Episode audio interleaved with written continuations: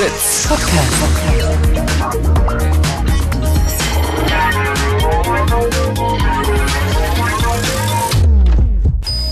Blue Moon.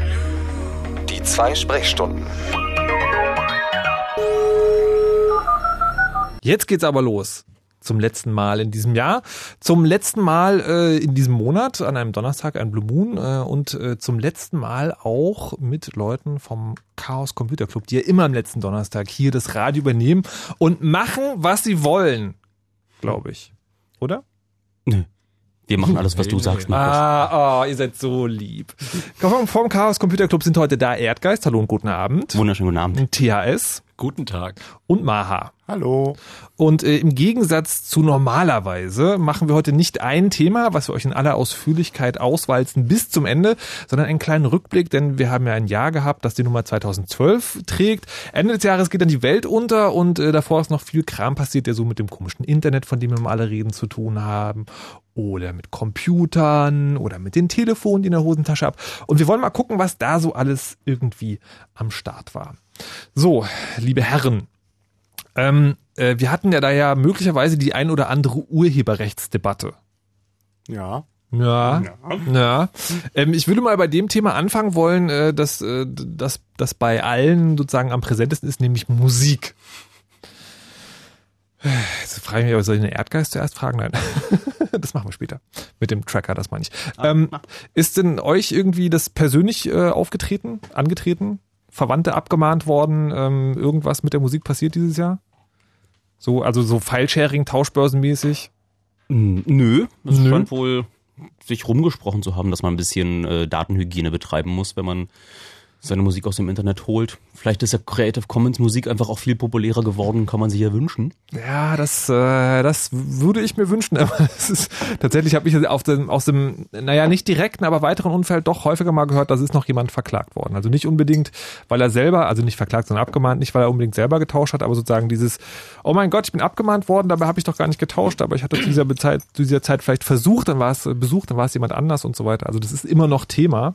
Ja, da gibt's ja auch die ganzen Tor-Exit-Notbetreiber, die da schon ihre Standardschreiben haben. Es gibt äh, Leute, die in den ähm, freien Netzen, in den Bürgernetzen unterwegs sind, die dann auch äh, für Leute, denen sie das Internet äh, zur Verfügung stellen, dann den Kopf hinhalten. Aber äh, das hat man auch schon vor, glaube drei Chaos-Radiosen besprochen. Ja, aber du bist doch zu Das mit der positiv Störerhaften. irgendwie. Es ist doch nicht alles wunderbar. Okay, Also ich meine, sondern- Nein, nein, nein, das, Ja, das habe ich nicht gesagt. Ich habe nur in meinem Freundeskreis einfach so wenig davon gehört. Naja, aber man hört auch von Leuten, die sogar abgemahnt werden für Creative Commons Musik, weil es diese GEMA-Vermutung gibt. Und erstmal die GEMA sagt, ja Moment, da veröffentlicht jemand was unter Pseudonym, da muss aber gezahlt werden. Ne? Wenn das Pseudonym ist, dann könnte der Herr Mitglied der GEMA sein. Dann nehmen wir das erstmal an. Also sowas hat es ja auch gegeben. Da, da 2002. spielst du an auf den, äh, auf den Open Music Sampler? Genau. Nee, Free Music Sampler Genau, heißt der Free mittlerweile. Ich komme mal durcheinander. genau. Genau, der, ähm, der einmal im Jahr rauskommt, wo freie Musik ist. Und die sind ja verklagt worden für den vom letzten Jahr, Genau, für die Band äh, Texas Dragonfly. genau. Und haben ja daraufhin sind die vors Gericht gezogen, haben Berufung eingelegt, sind damit auch gescheitert und haben dieses Jahr auf den Sampler dann wieder ein, Band, ein Lied von der Band drauf Ich gemacht. glaube diesmal sogar drei Lieder. Aber nicht von derselben Nein, Band. nein, aber drei Also, Lieder mit unter Pseudonym. Pseudonym. Okay. Sind die da jetzt auch schon verklagt worden? Noch nicht, aber das wird jetzt kommen. Der neue Free Music Sampler ist ja jetzt gerade erst vor zwei Wochen oder was rausgekommen. ist schon ein bisschen her. Ja, oder jedenfalls ich habe ihn erst vor zwei Okay. Wochen bekommen und es geht natürlich jetzt wieder rund. Glaubt ihr, man wird dieses mit dem Urheberrecht irgendwann nochmal klären? Na, Also was so ist denn final endgültig? klären? Es ist ja eigentlich immer ein Abwägen zwischen den Befindlichkeiten und äh, Erwartungen von Künstlern und der Bevölkerung, die ja auch irgendwie bezahlen möchte. Und da muss man immer den neuen technischen Gegebenheiten das, äh, das anpassen, wie man, wie man meint mit der gerechten Entlohnung. Das wird immer in den Verhandlungen bleiben. Bloß äh, dieser, dieser raue Ton äh, generell, wie dieses, ihr seid ja alle kriminell, äh, diese Vorwürfe, die werden dann vielleicht äh, Nein, du bist kriminell. ich. Ja. Nein? Ja, aber Okay. nicht, so. nicht jetzt in dem Zusammenhang. Okay. Ja, das ist ähm, hm, schwierig, also weil die neue technische Gegebenheit, weißt du, also ich habe dieses Jahr jetzt keine neuen technischen Gegebenheiten kennengelernt. Wofür? Naja, für Musikverbreitung. Nein, mit irgendwie schneller, also mit der Beschleunigung meine ich schon, dass jetzt über die letzten 15 Jahre Ach sich so so. Dinge gemacht ha geändert so, haben und äh, dort Leute jetzt überrascht sind. Jetzt hat äh, jetzt hat Maha gerade das schöne Wort GEMA-Vermutung gesagt. Kannst du das nochmal äh, kurz genauer erklären? Naja, also die GEMA, die ja eben ähm, die Verwertungsrechte irgendwie vertritt, ähm, die sagt eben, also Musik ist erstmal geschützt und äh, erstmal gehen wir davon aus, dass wir kassieren dürfen. Und wenn man halt der Meinung ist, dass man nicht zahlen muss an die GEMA, weil man eben äh, gemeinfreie Musik oder Creative Commons Musik verwendet, dann muss man unter Umständen selber nachweisen, dass die Musik, die man da äh, gespielt hat, tatsächlich auch nicht äh, dazu führt, dass man was bezahlen muss. Also das muss man selber beweisen. Also die GEMA geht erstmal davon aus, alle Musik ist erstmal zahlungspflichtig. Das ist, das ist, also das ist, das erinnert mich ein bisschen ans Leistungsschutzrecht, da kommen wir dann gleich noch zu. Ähm, also nochmal auf der Zunge zergehen lassen, die GEMA sagt also, alle Musik, die ihr spielt, die hat mit uns zu tun, im Zweifel. Und das liegt daran, dass die GEMA die einzige Verwertungsgesellschaft ist, die wir hier haben, also zumindest für Musik. Das wurde ja auch erst äh, vor, glaube ich, äh, drei Wochen nochmal von der Regierung bestätigt, dass sie dort äh, wenig Grund haben zur Annahme, äh, dass dem inzwischen nicht mehr so ist und dass äh, sie die GEMA-Vermutung auch äh, auf absehbare Zeit nicht, äh, nicht nochmal verhandeln wollen. Und das liegt ja daran, dass es halt keine andere Verwertungsgesellschaft gibt. Und da wiederum sind seit Jahren, zumindest gefühlt bei mir, äh, Leute dran, mal was anderes zu bauen, nämlich die sogenannte C3S, eine Verwertungsgesellschaft, die genau auch eine Verwertungsgesellschaft für Musik sein soll. Und ähm, da hilft jetzt mittlerweile jemand mit, mit der rechtlichen Betreuung, der möglicherweise aus anderen Gründen bekannt ist. Meinhard Starostik ist der Typ, der die Vorratsdatenspeicherung, äh, Sammelklage oder wie auch immer man das juristisch korrekt ausdrückt, ähm, an den Start gebracht hat. Er ist außerdem mittlerweile am Verfassungsgericht in Berlin und im Rahmen dessen, dass er für die C3S auch was macht, jetzt am Telefon. Hallo und guten Abend. Ja, hallo, schönen guten Abend. So, jetzt haben wir Danke gerade für die Einführung. Ja. ähm, gerne. Ähm, Wir haben jetzt gerade schon gelernt, was die GEMA-Vermutung ist. Wir wissen auch, die C3S soll das irgendwie aufbrechen vielleicht. Was genau ist der Plan hinter der C3S? Also C3S wird das nicht aufbrechen, sondern das ist schon im Gesetz aufgebrochen. Die GEMA-Vermutung gilt nur so lange, solange es nur eine Urheberwahrnehmungsgesellschaft gibt. Das ist im Urheberwahrnehmungsgesetz so geregelt. Und wenn es eine zweite Wahrnehmungsgesellschaft gibt, dann gilt die GEMA-Vermutung nicht mehr. Die besagt, dass die GEMA eben ein weltweites Musikrepertoire vertritt. Und äh, wer meint, sie würde das nicht vertreten, hat die Beweislast, wie wir gerade gehört haben, dafür, dass es nicht der Fall ist. Ähm, nun gibt es diese Initiative C3S, weil im Urheberrecht ja doch einiges festgefahren ist. Die GEMA gibt es schon sehr lange und äh, weil es technische Veränderungen gegeben hat und äh, aufgrund dieser technischen Veränderungen sich auch viel geändert hat bei den Lizenzen. Nicht? Wir haben die Creative Commons äh, Lizenzen, die es früher nicht gab, als die GEMA gegründet wurde, und äh, die werden von der GEMA nicht wahrgenommen. Deswegen gibt es viele Urheber, die sagen, wir möchten gerne eine Verwertungsgesellschaft haben, äh, die zu unseren Bedingungen äh, unsere Lizenzen verwaltet und wahrnimmt. Und das war so der Anstoß für die C3S eigentlich. Die C3S ist eine Initiative von äh, Urhebern, von Künstlern und eben auch Beratern, sind auch mehrere Anwälte dabei, äh, die diese Initiative beraten. Und die möchte nun eine solche Wahrnehmungsgesellschaft gründen, wie das im Gesetz heißt. Also das machen, was die GEMA macht. Sie möchte das gleich aber von Anfang an auf europäischer Ebene machen, in der Rechtsform einer europäischen Genossenschaft. Und der Kerngedanke dabei ist, dass diese Gesellschaft ein reiner Dienstleister für die Urheber ist. Also dazu da ist, den erstens vernünftige Verwertungsmöglichkeiten zu bieten für ihre Werke, ihnen aber auch die Möglichkeit zu geben, halt, das will ich kostenlos zur Verfügung stellen. Äh, ich will zum Beispiel, dass die Privatkopie wieder möglich ist. Dafür will ich keine Nutzungsgebühr haben. Damit würde der Abmahn, die, würden die Abmahnwellen im, im Wesentlichen aufhören.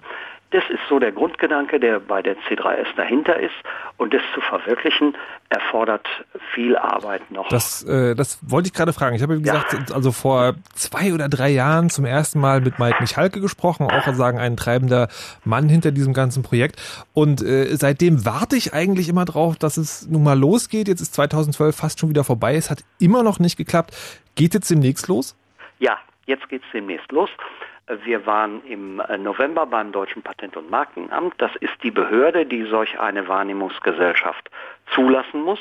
Denn es darf nicht jeder einfach sagen, so, ich kassiere jetzt für alle Urheber, sondern äh, er braucht dazu eine behördliche Genehmigung zum Schutz der Urheber, damit eben nicht jeder herkommen kann und nachher mit dem Geld vielleicht sogar abhaut. Man muss nachweisen, dass das eigene Modell wirtschaftlich tragfähig ist. Dass die Leute, die die Gesellschaft äh, betreiben, dass die zuverlässig sind in persönlicher Hinsicht. Und äh, dann werden die anderen äh, Urhebergesellschaften auch dazugehört. Und das ganze Verfahren wird möglicherweise ein halbes oder ein Jahr dauern, äh, bis die Zulassung da ist. Aber erste Voraussetzung ist, dass überhaupt diese Gesellschaft gegründet ist. Das soll ja eine europäische Genossenschaft sein. Dazu muss man genügend Urheber dann finden, die auch Geld einzahlen und das Kapital zusammenkriegen, um äh, die Gesellschaft dann auch auf einer wirtschaftlich tragfähigen Basis äh, betreiben zu können, soweit wir zugelassen An dem Punkt sind wir jetzt aber, dass ihr schon. an dem Punkt sind wir, dass wir jetzt sammeln. Es Aha. gibt Absichtserklärungen auf der Webseite c3s.cc. Mhm. Da kann man Mitglied werden und zwar für kleines Geld, 50 Euro. Äh, man kann gerne auch mehr Anteile erwerben. Aber wie, wie, weit seid ihr da jetzt schon? Also sagen, wie viele Künstler braucht ihr und wie viel habt ihr schon? Ähm, wie viele Künstler wir brauchen? Ähm, wir brauchen 30.000 Euro, Ah, um, okay, um die verstehe. Gesellschaft eingetragen Ja. zu kriegen. Das Und- müssen ja, das muss nicht nur von Künstlern kommen. Es können auch gerne investierende Mitglieder äh, größere Beträge äh, einzahlen. Ja, nur wir wollten es für die Künstler offen halten und sagen, 50 Euro muss reichen. Ja. Mhm. Und dann habt ihr einen Anteil und dann habt ihr auch eine Stimme. Okay, und wie weit seid ihr da schon? Ähm, dass wie viel Absichtserklärungen unterzeichnet sind. Okay, verstehe. Also man weiß es noch nicht so genau. Aber heißt es, ähm, ich kann mich jetzt darauf festnageln, 2013 wird es die C3S geben? Ja. Okay. Wir, wir wollten eigentlich im, im Januar 2013 den Zulassungsantrag schon stellen. Mhm. Das dauert vielleicht nochmal einen Monat länger, weil wir nämlich auch überlegen müssen, wie wir die Musikverleger einbinden. Viele, Auch. Künst, viele Künstler haben ja äh, mit einem Verleger einen Vertrag gemacht. Ja, das also- kann ja auch wirtschaftlich sinnvoll sein. Also ne? sozusagen Man wird sich um den Krams nicht kümmern. Genau. Also zum Verständnis, der Künstler macht dann nur die Musik und der Verleger kümmert sich dann halt darum, darum, dass dass, das alles verbreitet wird. Ne? Genau. Das ist ja auch ein sinnvoller Job. Ne? Der Mhm. macht das Marketing dafür Ja. und kriegt was dafür. Und der muss ja irgendwie in so eine Verwertungsgesellschaft auch eingebunden sein, denn der kassiert dann ja auch. Ähm, und äh, da ist die Diskussion, ob wir die als investierende Mitglieder reinnehmen oder ob wir für die einen Beirat machen, was das Gesetz mindestens fordert. Ja, wenn die nicht Mitglieder werden können, dann müssen die in einen Beirat integriert werden, damit die auch gehört werden und deren Interessen wahrgenommen werden. Mhm. Das ist etwas, was wir an der Satzung noch überlegen müssen. Wir Okay, wollen aber, aber in jedem Fall als äh, Mitglieder, als, als Kernmitgliedschaft nur die tatsächlichen Urheber haben. Okay, also sagen, da gibt's noch um, geht's noch um juristische Formalien. Aber ich halte mal fest, nächstes Jahr um diese Zeit sprechen wir schon mit einem Vertreter der bereits existierenden Verwertungsrechteorganisation C3S und wir haben in Deutschland keine GEMA-Vermutung mehr. Drückt uns die Daumen bitte. Alles klar, machen Okay. wir. Meinhard Stachowstik hat uns das gerade alles erklärt und zwar sehr verständlich. Dafür vielen Dank und äh, viel Glück. Und äh, ja, wie gesagt, hoffentlich sprechen wir uns nächstes Jahr dann als äh, Vertreter. Ja, herzlich gerne. Alles Na, klar. warte, eine, eine Frage Ah, habe ich noch. Frage noch? Ja. Ich kann mir gut vorstellen, dass die GEMA das irgendwie alles nicht so richtig prall findet. Hat die da mal versucht, äh, dagegen zu schießen, irgendwie juristisch oder finanziell oder? Das Nein, interessiert, nein, das wollte ich aber auch gerade fragen, ob es da irgendwie, also ja. was, wie, inwiefern leidet jetzt die GEMA darunter? Also, Ja, also die GEMA leidet ja sowieso, die haben Einnahmerückgänge, auch die GVL, das ist das Gegenstück, das die, äh, die Verwertungsgesellschaft die Leistungsschutzrechte wahrnimmt. Ne? Also jedes Mal, wenn Musik im Radio zum Beispiel gespielt wird, kassiert die GVL für die Künstler und für die Labels. Ähm, die haben äh, derbe Umsatzrückgänge, ähm, aber wir verstehen uns ja nicht als Konkurrenz zur GEMA. Die Creative Commons Lizenzen werden von der GEMA gar nicht wahrgenommen. Wir verstehen uns als echte Alternative. Natürlich wird es Überschneidungen und Konkurrenzen geben, aber wir sind eigentlich darauf gepolt, mit der GEMA äh, zu reden und zum Beispiel das Repertoire aufzunehmen. Äh, ja, Jetzt muss schon. man, damit wir vernünftig abrechnen können, ne, muss ja jedes Musikstück erstmal einen Code kriegen, äh, damit man die überhaupt erfassen kann. okay, und hat die GEMA sich da schon irgendwie geäußert, äh, wie die da mit Ihnen zusammenarbeiten möchte? Oder? Äh, nein, wir sind bisher in Vorgesprächen. Das sind bisher, bisher nur deswegen Vorgespräche, weil es gibt die C3S juristisch ja noch nicht. Ah, okay. Das ist nur eine Initiative. Okay, wenn das, da wird dann sozusagen nochmal hart und äh, ich, beneide, ich beneide nicht um den Job. Ich finde es gut, dass es passiert, aber ich möchte den Job tatsächlich nicht selber machen. Okay. Wie gesagt, aber dabei nochmal viel Glück und vielen Dank nochmal. ja, Bis dahin. vielen Dank meinerseits. Tschüss. Ciao. So, da hätten wir also das mit der Musik geklärt. Äh, möglicherweise gibt's halt Und demnächst äh, gibt es dann auf YouTube wieder weniger GEMA-Fressen, wenn man die Musik hören möchte, die man gerade mal hören möchte. Wäre das nicht toll? Das wäre, also ich weiß nicht, ob der Zusammenhang da sozusagen tatsächlich so besteht und dann wirklich klappt, aber wir wollen die Hoffnung nicht aufgeben. Jetzt gibt's ja beim Urheberrecht noch eine andere Seite. Das ist ja die nicht mit der Musik im Internet, sondern die mit dem Texten im Internet. Wir haben ja das Leistungsschutzrecht, war jetzt auch in den Tagen in den Schlagzeilen, ist heute, glaube ich, verhandelt worden oder wird Nee, morgen? es wird um 0.15 oder so. Ach ja, doch, so früh. Ja, natürlich. Aber immerhin mit Redezeit. Also nochmal von vorne, Leistungsschutzrecht. Wer von euch mag's erklären? Gut, Also, das das- Leistungsschutzrecht ist es, ja bitte? Das Leistungsschutzrecht ist äh, ein Konstrukt, in der die Verleger irgendwie ein Stückchen von dem Kuchen abhaben wollen, den sie selber gefühlt äh, an Google verschenken, indem sie dort bei Google die Snippets hinterlassen und würden dann Aggregatoren und meinen da eigentlich äh, in allererster Linie Google äh, dann finanziell mal bluten lassen für alles, was äh, man dort in seinen Aggregatorseiten So so wie du sagst, klingt das so, ja, Google verwendet Textbausteine, aber es geht darum, Überschriften von Artikeln, die den Link zum Artikel kennzeichnen. Mhm. So. Ja, Dafür, alle. dafür, dafür soll Geld bezahlt werden. Na, das geht mir noch, das ist ja noch äh, ein bisschen weiter gefasst. Das müssen ja nicht mal ganze Überschriften sein. Es reichen da schon prägnante Passagen aus den Überschriften heraus.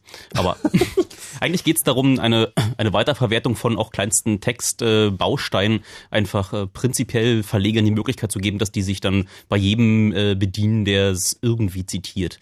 Meine Lieblingsstelle an der ganzen Sache ist ja, die haben ja gesagt, okay, Google will unsere Texte verlinken, dafür soll es Gebühren geben. Dann sagt Google, ach wisst ihr Leute, dann nehmen wir eure Sachen einfach nicht mehr in die Suchmaschine auf, weil kostet ja Geld, wollen wir nicht zahlen. Und dann sagen die Verleger, ja, aber das wäre ja Ausnutzung der Monopolstellung. Da muss der Gesetzgeber doch sagen, Google ist dazu verpflichtet, die Artikel aufzunehmen und damit ist quasi Google dann gesetzlich verpflichtet, Gebühren an die Presseverleger zu zahlen. Ich finde das Tapfer. nee, auch, auch schon irgendwie bewundernswert. Ja, eine Dreistigkeit, die Ja, ja, könnte man so sagen. äh, übrigens, äh, am 6. Dezember äh, Christoph Käse gegen Kai Oberbeck. Christoph Käse, muss man wissen, ist von Axel Springer, wird sozusagen von Stefan Niggemeier gerne der Botschafter von Axel Springer genannt. Kai Oberbeck ist äh, von Google und die sind zusammen auf einer Podiumsdiskussion in Berlin. Das könnte spannend werden oder sie labern die ganze Zeit, man weiß es nicht. Aber was heute Abend an dieser Verhandlung so spannend ist, dass ähm, die, die Opposition will da komplett anrücken und zwar zu dieser unchristlichen Stunde und wollen auch alle was dazu sagen. Und ist ja ihr gutes Recht. Und äh, wenn jetzt nicht äh, die Regierung auch vollständig äh, da antanzt, dann wird das einfach gekippt. Die Mutti will ja unbedingt, dass dieses Gesetz durchgeht. Die hat ähm, auch nochmal schon jetzt in der New York Times stand drin, dass sie rumgefragt hat bei ihren Ministern und Abgeordneten, wie viele Mails die so dann bekommen hätten zu diesem Thema. Und nachdem dann, ja, so 10, 11, hm, ja gut, dann machen wir das, dann wollen wir das. Und dann werden die sich da heute Abend wahrscheinlich dann nochmal alle in echt fröhlicher Runde da im Bundestag versammeln müssen, um das zu besprechen. Was ja, was ja auch schon wieder so eine geile, äh, so- also apropos Jahresprodukt, ja, wie funktioniert Politik? Da hat man auch da schon wieder sehr schön gesehen. Das Leistungsschutzrecht hat so funktioniert, dass sie das spät in der Nacht auf die Tagesordnung der Bundestagssitzung packen wollten. Und zwar so spät, dass da nicht mehr zu geredet wird, sondern dass die Redebeiträge, in Anführungszeichen Redebeiträge, äh, in Textform abgegeben werden. Und nur weil es in der letzten Woche Aufregung im Netz gab, haben sie dann gesagt, so, ja, gut, okay, wir sprechen wirklich drüber. Ja, aber, aber es kam heute, dass genau alle Jugendorganisationen aller Parteien gemeint haben, das ist großer Käse. Das wollen wir nicht. Und sogar die junge Union. Also wenn sogar die junge Union, Was hast du gesagt? Ich muss mich hier neutral verhalten. wenn sogar die junge Union äh, da laut äh, gegen, gegen stürmt und äh, kein Problem damit hat, Ja. äh, mit den jungen Liberalen, mit den jungen Piraten, mit, ähm, den, mit, den, mit der Jugendorganisation der Grünen. Also gut, die Linken hatten auch was dagegen, aber da wollte die junge Union nicht mit denen. Das, Ja, gut. Aber wenn selbst die junge Union da was dagegen sagt, dann hast, dann weißt du, dass dein Gesetz eigentlich fakt Aber jetzt, jetzt habe ich, jetzt habe ich aber heute gelesen, so, dass, dass es Leute gibt, die gehen davon aus, wir werden das nicht mehr, also das wird nicht mehr verhindert. Das wird auf jeden Fall kommen. Glaubt ihr das auch? passieren? Nein, also ich kann mir das nicht vorstellen, denn wenn das Gesetz kommt, dann ist das wirklich das Aus für die deutschen Verlage, denn Google wird das nicht, nicht zahlen. Die nehmen einfach dann alle deutschen äh, Presseprodukte aus ihrem Suchindex raus. Das ist ja, also es gibt in Frankreich, hat Google angekündigt, nicht alle Presseprodukte, sondern alle französischsprachigen Texte.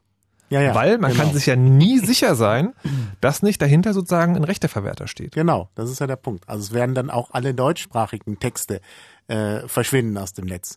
Nun wissen wir ja schon von der Wikipedia, dass äh, die englische Wikipedia diejenige ist, die man eigentlich nutzen will.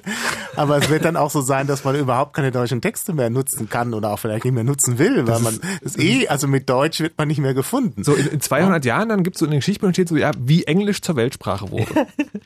so, ähm, eine, eine schöne Aber, Sache aber noch. es ist schön zu sehen, dass äh, Google hat da jetzt das erste Mal richtig die Kampagnenfaust geballt. Haben sie sich ja vorher echt äh, zurückgehalten in Deutschland. Ja, aber sie haben damals damals einmal diese Netzzensur so Ja. zur äh, zur SOPA ähm, da rausgeholt und dann ähm, aber wenn du dir überlegst, wie viele Eyeballs Google da so am Tag hat und die da alle in so einer Kampagne dann da mal zu, zu fokussieren. Wobei ich das schon sehr spannend fand, weil ähm, das ist ja seit vorgestern, dass Google auf der Startseite sozusagen einen Link hat, verteidigt euer Netz. Ja.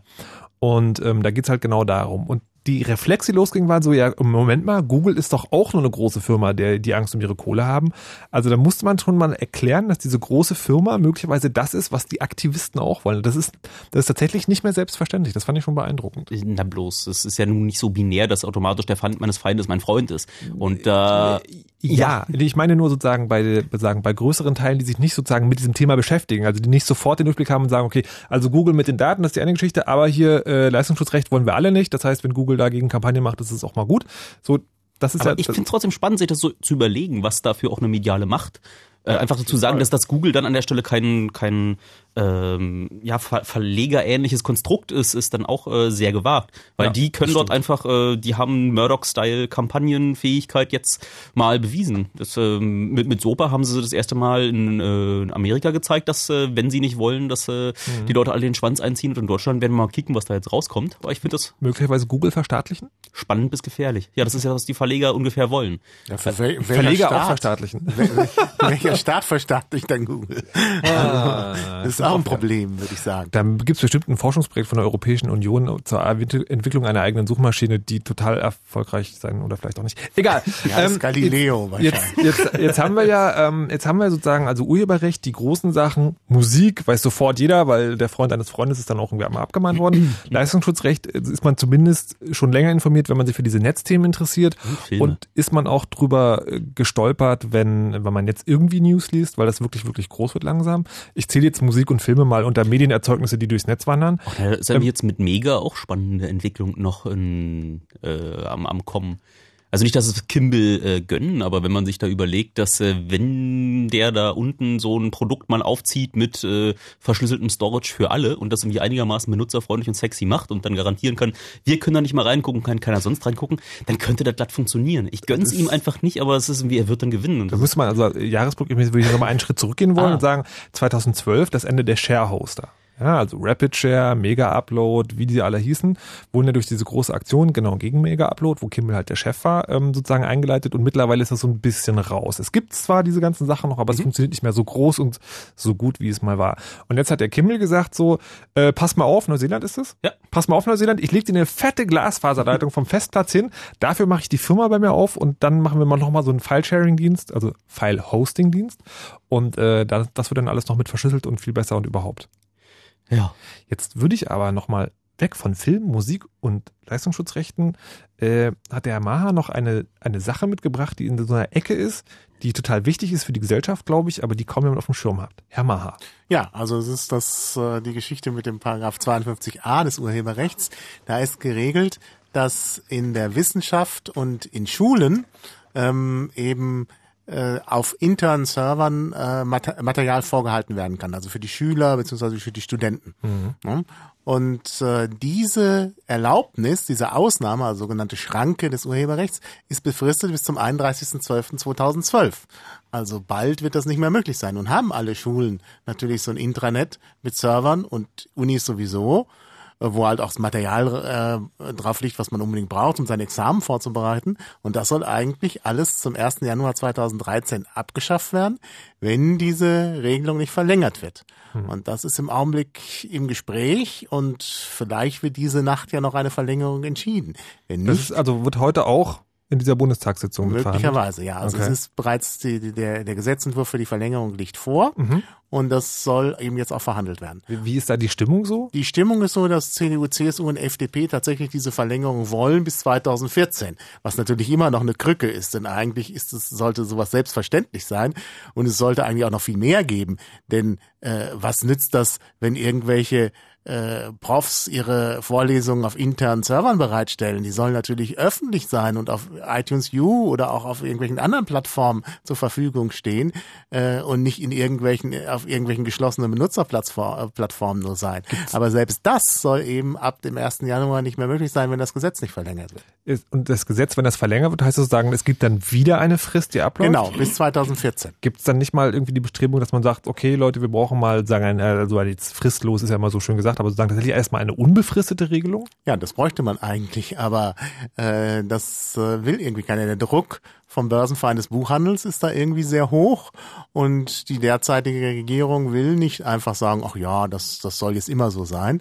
Äh, die sind da eben unter Druck von Lobbyisten, wie man deutlich merkt und äh, deshalb immer diese vorsichtige Regelung, also nochmal zwei Jahre verlängern.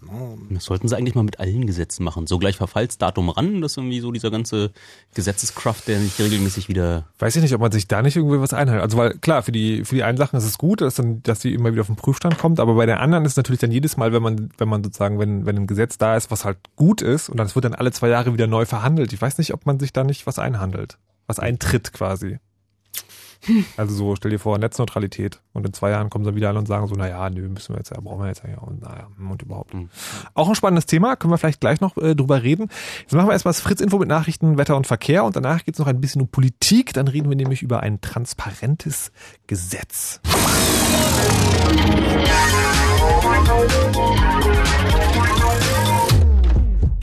Fritz. Blue Moon. Die zwei Sprechstunden. Wenn das die Leute sehen könnten, die hier für die Technik verantwortlich sind. Da stehen Getränke im Studio. Das kann nur eins bedeuten, es ist Chaos Radio. Einmal im Monat kommt der Chaos Computer Club her. Heute geht es nicht um ein Einzelthema, sondern um einen Jahresrückblick auf 2012. Wir haben gerade schon im Eildurchmarsch über die verschiedenen Urheberrechtsprobleme gesprochen, die wir haben und die daraus resultieren, dass die Technik ein bisschen weiter ist als viele andere Leute. Ähm, zu Gast sind Erdgeist, THS und Maha. Hallo nochmal. Hallo. Und ähm, äh, Maha ist ja jemand, der beschäftigt sich auch mit Sprech. Er nennt es manchmal Neusprech, ich nenne es gerne Politikersprech. Äh, in dieser Urheberrechtsdebatte gibt es da sozusagen bestimmte Verschleierungstaktiken, die gerne verwendet werden? Naja, also wir sehen das ja schon bei so einem Wort wie Leistungsschutzrecht. Ne? Also und immer wird, es wird immer geschützt, ne? wenn man es genau nimmt. Äh, also es wird alles geschützt. Ne? Auch wir hatten das ja vorhin schon bei der GEMA-Vermutung. Also es ist, äh, die, die Musik ist geschützt, aber es bedeutet im letzten, in letzter Konsequenz, dass man sie gar nicht nutzen kann, dass sie also sozusagen vor den Nutzern geschützt wird. Und das ist ja eigentlich schon irgendwie die verkehrte Welt. okay. Na gut, meinst du, wir kommen aus dem Schutz irgendwann raus? Ja, ich hoffe schon. Also. Schauen wir mal. Haben wir nächstes Jahr noch viel Zeit. Was es dieses Jahr auch gab, ist äh, in der politischen Ebene eine sehr spannende Entwicklung. Und zwar gibt es in Hamburg jetzt ein sogenanntes Transparenzgesetz. Und dass es das gibt, ist auf eine besonders ähm, ja, ähm, Leistung muss, muss ich sagen, zurückzuführen, von jemand, nee, nicht von jemand, sagen von einer Gruppe von Leuten, aber da hat auch jemand mitgearbeitet, der auch im Club ist und dieser jemand heißt Dodger und ist, wie gesagt, im Club in Hamburg und ist jetzt am Telefon. Hallo und guten Abend. Moin, moin, Jan. So, äh, nochmal äh, Transparenzgesetz und wie es dazu kam in Hamburg in zwei Minuten. In zwei Minuten. Äh, es gab eine Volksinitiative aus Mehr Demokratie, Transparency International und dem Club, und die kam auf die Idee, wir brauchen mehr Informationen. Das Informationsfreiheitsgesetz reicht nicht. Und daraufhin hat man sich hingesetzt und wir haben dann gemeinsam in einem Wiki im Internet ein Gesetz geschrieben, haben das anschließend von Juristen prüfen lassen und haben das dann über eine Volksinitiative eingereicht und haben das nach einem Jahr, ohne in eine große Unterschriftensammlung zu gehen, durch die Politik durchbekommen und das ist seit dem 6. Oktober in Kraft in Hamburg. Und was genau kann man jetzt mit diesem Transparenzgesetz machen? Der Grundansatz ist der, dass ähm, alle Informationen, die mit äh, Steuergeldern bezahlt sind, im Endeffekt ähm, auch für, für die Bürger, die sie ja bezahlt haben, frei sein sollen. Das heißt, ich kann also ähm, in Zukunft, das ist jetzt im Moment im Werden, in zwei Jahren wird es fertig sein, im Internet in ein Informationsregister gehen und kann mir alle Informationen, die mich irgendwo betreffen, sprich, äh, was passiert mit der Brachfläche auf der anderen Straßenseite? Wird da gebaut? Oder was passiert mit diesen Schlaglöchern in der Straße? Oder aber auch, was für ein Gehalt bekommen die Manager der Stadt, äh, der Stadt oder landeseigenen Konzerne? ETC, ETC. Solche Informationen kann ich mir dann da an, abrufen. Jetzt habt ihr das durchgesetzt durch eine Bürgerinitiative. Es gibt jetzt dieses Gesetz. Gibt es da schon auch erste Ergebnisse? Also sind da schon Anfragen jetzt durchgegangen? Na, das, es gibt schon Anfragen. Ähm, wir haben natürlich hier in Hamburg den großen Aufreger, die Elbphilharmonie. Da hat man auch bundesweit, glaube ich, von gehört. So ein Milliardengrab und Bauruine im Moment. Und ähm, das war die erste Anfrage, die wir da reingekippt haben, ungefähr drei Minuten nachdem das Gesetz in Kraft getreten ist. okay. Und ähm, die Jungs von Frag den Staat haben da dankenswerterweise ihr Portal erweitert. Das heißt, es gibt jetzt Frag, Frag den Staat Hamburg. Mhm. Und da kann man sehr einfach äh, Anfragen erstellen, die dann direkt in die Verwaltung gehen. Und äh, da gibt es schon mittlerweile einige, ich habe jetzt zwei, drei Tage nicht mehr drauf geguckt, aber bestimmt 50, 60 Anfragen gibt es da schon. Und da ist die Verwaltung jetzt gerade fleißig bemüht, die zu beantworten. Gibt aber sozusagen noch nichts, was man an Ergebnissen vorweisen kann. Hm, ja, das ist natürlich jetzt der Punkt, dass zuerst natürlich die großen Brocken da reingefallen sind. Also solche Sachen wie ähm, die Elbphilharmonie. Dann äh, wurden hier in Hamburg die Stromnetze privatisiert, ähnlich wie in Berlin die Wasserwerke. Ähm, da will man die Verträge sehen und also alles solche Sachen, die schon seit, seit Monaten und Jahren in der Schwebe sind. Und ähm, bei solchen Altverträgen hat die Stadt halt ähm, den Auftrag jetzt äh, und haben sechs Monate Zeit, da nachzuverhandeln und irgendwelche Geheimhaltungsklauseln aus den Verträgen rauszuverhandeln. Mhm. Da müssen wir denen also ein bisschen Zeit lassen. Ähm, da kommt also jetzt nach und nach kommen da die, die Antworten rein. Jetzt ist es ja beim Transparenzgesetz so, ihr habt ja ein schönes Druckmittel. Denn in Hamburg ist es so, wenn man eine bestimmte Anzahl von Stimmen sammelt, also eine ganze Bevölkerung, dann wird so etwas gleich Gesetz. Und das sozusagen, also die Gefahr dessen hat möglicherweise die Politik dazu animiert, dann äh, möglicherweise schon vorher drüber nachzudenken. Jetzt ist es ja so, anders von Deutschland funktioniert es nicht, aber so ein Transparenzgesetz wollen natürlich trotzdem vielleicht noch ein paar mehr Leute haben. Habt ihr da Anfragen bekommen? Gibt es da Pläne, das irgendwie auszuweiten? Ja, also auf jeden Fall. Sowohl in, in NRW, da gibt es eine relativ starke Bürgerbewegung, auch über mehr Demokratie, die da dran ist. Im Saarland gibt es Bestrebungen, in Berlin gibt es auch Bestrebungen. Leider hat sich das bewahrheitet, was wir hier vermieden haben, nämlich dass die Parteien von vornherein mit im Boot sind. Wir haben es also erstmal mit NGOs gestartet. In Berlin gibt es im Moment einen Riesenstreit zwischen den Grünen und den Piraten, wer es denn jetzt erfunden hat. Oh, das ist natürlich total wichtig, sich mal darüber und zu streiten. Ist, genau, und das ist natürlich ein bisschen blöd, ähm, weil da sollte man vielleicht einfach mal die Gräben überwinden und inhaltlich zusammenarbeiten. Das hat hier super funktioniert. Hier waren auch die Grünen und die Piraten mit im Bündnis dann später als Partner. Und ähm, es hat eigentlich immer super geklappt in der Zusammenarbeit. Und vielleicht können sich die Berliner da mal ein bisschen am Riemen reißen. Na, habt ihr gehört, Berliner? Reißt euch mal am Riemen hier. Ähm, äh, hast du denn was in Aussicht? Also glaubst du, da geht noch mehr im nächsten Jahr? Oder wird das sozusagen in den anderen versanden, weil in den anderen Ländern, weil, weil die da das Druckmittel nicht haben? Dieses so, na, im Zweifelsfall lassen wir halt die Bevölkerung entscheiden. Na, ich denke mal, da wir ja auf eine Bundestagswahl zulaufen und ähm, das Thema Transparenz ja auch in der Bundespolitik relativ ähm, hochkocht oder immer wieder aufkommt, äh, wird es da unter Umständen in Bezug auf die Bundestagswahl doch die ein oder andere Bereitschaft geben. Aber was da jetzt konkret in den Ländern passiert, muss man abwarten. Jetzt sagen wir natürlich auch hier aus Hamburg, wir wollen uns nicht in jedem Bundesland hinstellen und denen vormachen, wie das geht, zumal ja jede Landesregierung oder jedes Land eigene Gesetze hat. Ähm, das müssen die schon selber machen, wir können halt nur beraten. und also ich habe ehrlich gesagt nicht vor, die nächsten zwölf Jahre durch äh, Deutschland zu reisen und Unterstützung zu sammeln. Was? Ich dachte, du machst so einen tingelnden Betrieb auf, Transparenz auch unterwegs. Oder irgendwie och, so. Och, nö, nö, ich habe noch andere Hobbys. Na gut, aber ihr könnt ja Dodger ein Beispiel nehmen. Er war mit dabei äh, beim Transparenzgesetz in Hamburg und möglicherweise gibt es ja auch bald woanders. Dodger, vielen Dank und äh, viel Spaß ja. dann bei deinen anderen Hobbys. Einen schönen Abend. Bis dann, tschüss. So, das geht ja hier wie das Brezelbacken heute. Ähm, jetzt, jetzt frage ich mich ja, wollen wir jetzt weitermachen mit, äh, mit, mit Politik oder wollen wir mal so ein bisschen einen, einen Extremschwenk machen, wie die Werterunde hier im Radio? Wetter und Verkehr? Nein, dazu kommen wir später möglicherweise. Was ich ein interessantes Thema fand, äh, was ich so, ähm, ja, also um die Ecke in mein Hirn drängte in der Vorbesprechung dieser Sendung, ist eins, das liegt mir sehr am Herzen, aber das hatten wir erst gar nicht auf dem Schirm. Da geht's um, um Telefone. Und deswegen ist ja der THS auch hier glaube ich, oder? Naja, ich Naja. bin eigentlich nur hier zum Autofahren. Ja, aber du hast auch so ein paar Dinge gesagt, ähm, die ich deshalb so interessant fand, weil ähm, äh, also wenn nicht schon 2011, ist dieses Jahr, also würde ich tatsächlich sagen, so das Jahr der Smartphones in dem Sinne, dass immer mehr Leute so ein Ding haben, dass es immer mehr der Computer ist, den Leute am meisten nutzen und dem aber viel weniger äh, ja, wie soll man das sagen, ein Gefühl dafür existiert, dass das ja auch so eine Rechenmaschine ist, die angreifbar ist, die vielleicht sicher gestaltet sein sollte. Also diese ganzen Gedanken, die man sich bei, ähm, die man sich bei Rechnern macht, also da ist ja so, also Virenscanner und Firewall, auch wenn manche Leute sagen, das bringt alles sowieso nichts, aber zumindest haben die Leute es schon mal gehört. Also das Konzept von Sicherheit bei einem Computer ist da. Bei Handys scheint das irgendwie gar keine Rolle zu spielen. Warum nicht?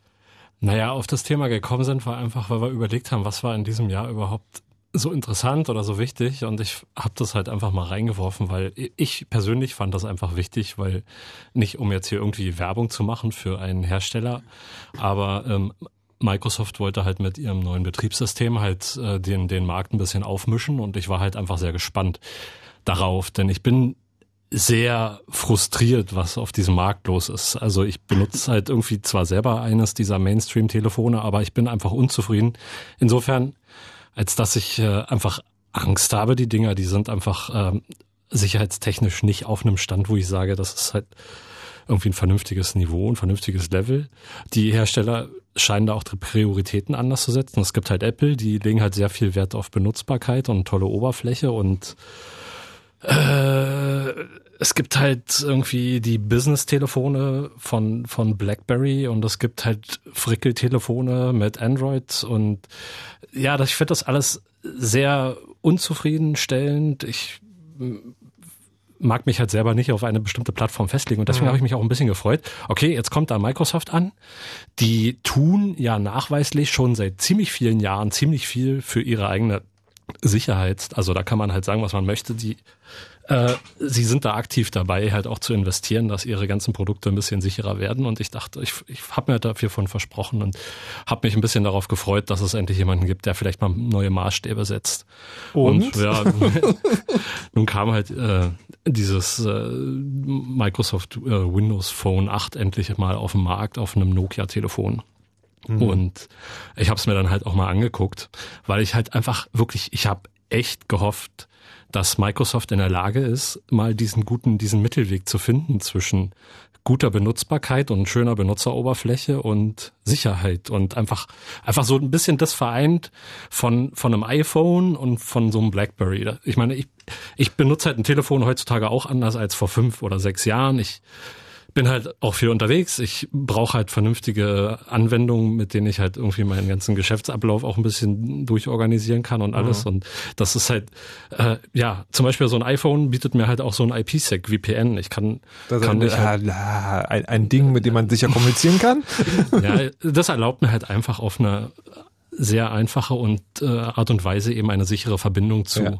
Systemen zu öffnen, die ich halt so nicht frei im Internet verfügbar stehen habe, weil sie eben einfach auch ähm, sensible Daten beinhalten.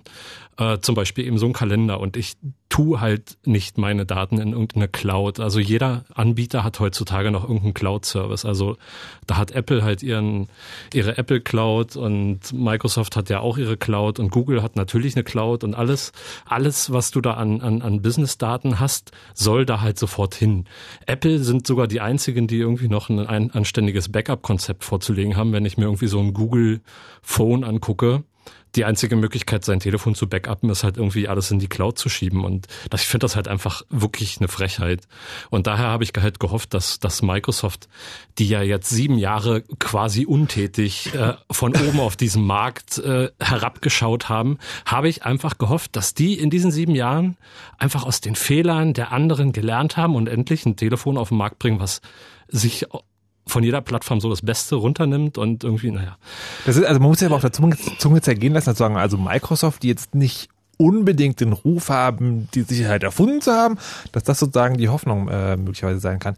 Ich muss noch mal nachfragen, ähm, also du beschäftigst dich ja auch ganz viel mit Sicherheit. Ist der Anspruch, den du hast, besonders hoch oder ist es einfach so, dass die dass Smartphones generell also auch für einen normalen Menschen sehr unsicher sind, aber es einfach keiner weiß, weil sozusagen nicht kommuniziert wird.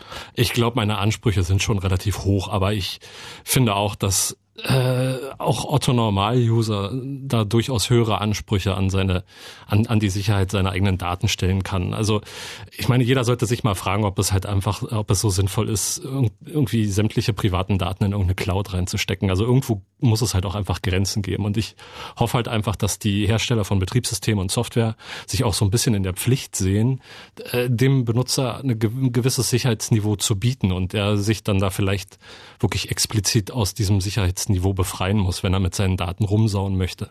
Soll er das gerne tun können. Aber ich finde, man kann halt schon irgendwie einen höheren Standard ansetzen. Und ich hatte halt einfach die Hoffnung, dass es äh, eben Microsoft gelingen wird. Ich möchte jetzt hier nicht irgendwie Werbung machen oder sowas. Ich habe hab mich in meinem, also ich habe schon viele dieser Plattformen angeguckt und ich ich bin halt echt genau deswegen ja auch so frustriert, weil ich kenne, es gibt halt einfach niemanden, der es wirklich richtig macht. Und ich, äh, ich wollte, ich wollte gerade noch mal fragen und sagen, es gibt jetzt, also jetzt alle großen Player, also wirklich alle haben jetzt ihre eigene Smartphone-Plattform auf dem Markt. Jetzt könnt ihr, jetzt, also glaubst du, da kommt noch irgendwie so mal Druck, dass irgendeiner sich dann unter Druck gesetzt fühlt und sagt, okay, ich will das jetzt auch mal sicher machen und gleichzeitig bedienbar, einfach weil es das einzige Unterscheidungsmerkmal ist, wo man noch was drehen kann? Das juckt doch keinen. Ich meine, du musst gucken, selbst wenn du, wenn du ein toll sicheres Telefon hast, wo Leute darüber nachgedacht haben, wie man die Daten schützen kann, installieren die Leute als allererstes ihren WhatsApp und no, äh, no, ah, Backup, Backup ah, ihre gesamte Kontaktliste da ah, unverschlüsselt übers Internet in, äh, auf den Server von dieser Firma. Ich meine, das ist die Realität da draußen. Da muss. Also das, okay, 2012, das Jahr, in dem es normal wurde, dass ein beliebiger Messenger-Dienst auf dein Handy das Adressbuch ausliest und auf irgendeinen Server irgendwo packt. Das habe ich nicht verstanden. Das interessiert überhaupt keinen. Nee, nee, nee, nee. Also das Ding ist sozusagen, also jetzt mal abgesehen von dem, was technisch gerade passiert, das ist sozusagen, das ist total normal geworden. Also ich habe mich ja jetzt sozusagen fürs Programm fürs Tagesbuch auch häufiger damit beschäftigt, gibt es zu diesem WhatsApp-Dienst, der sozusagen nicht nur das Adressbuch überträgt, sondern der so jede Woche eine neue Sicherheitslücke mitbringt, also so wie Microsoft Internet Explorer früher. Ähm, und das ist wirklich, wenn man mit Leuten redet, die so eine Dienste benutzen, das ist für die völlig normal, dass das eigene Telefonbuch einfach irgendwo hochgeladen und abgeglichen wird, weil das ist ja dann so schön einfach.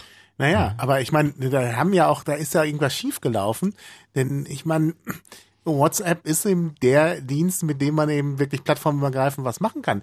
Das hätten aber, ich meine, Telekom oder andere Firmen hätten doch auch was äh, plattformübergreifendes machen können. Haben sie aber nicht, weil sie immer mitkassieren wollten. Ne? Ich meine, SMS ist ja irgendwie als Cash-Cow angesehen, immer noch, obwohl die Zeit eigentlich völlig vorbei ist. Mhm. Und wenn niemand was plattformübergreifendes macht, dann darf man sich hinterher nicht wundern, wenn die Leute dann irgendwie... Ja, aber, aber, das, aber das hätte ich sagen, das war, WhatsApp war nur die ersten. Und das ist immer wieder das naja. Beobachter.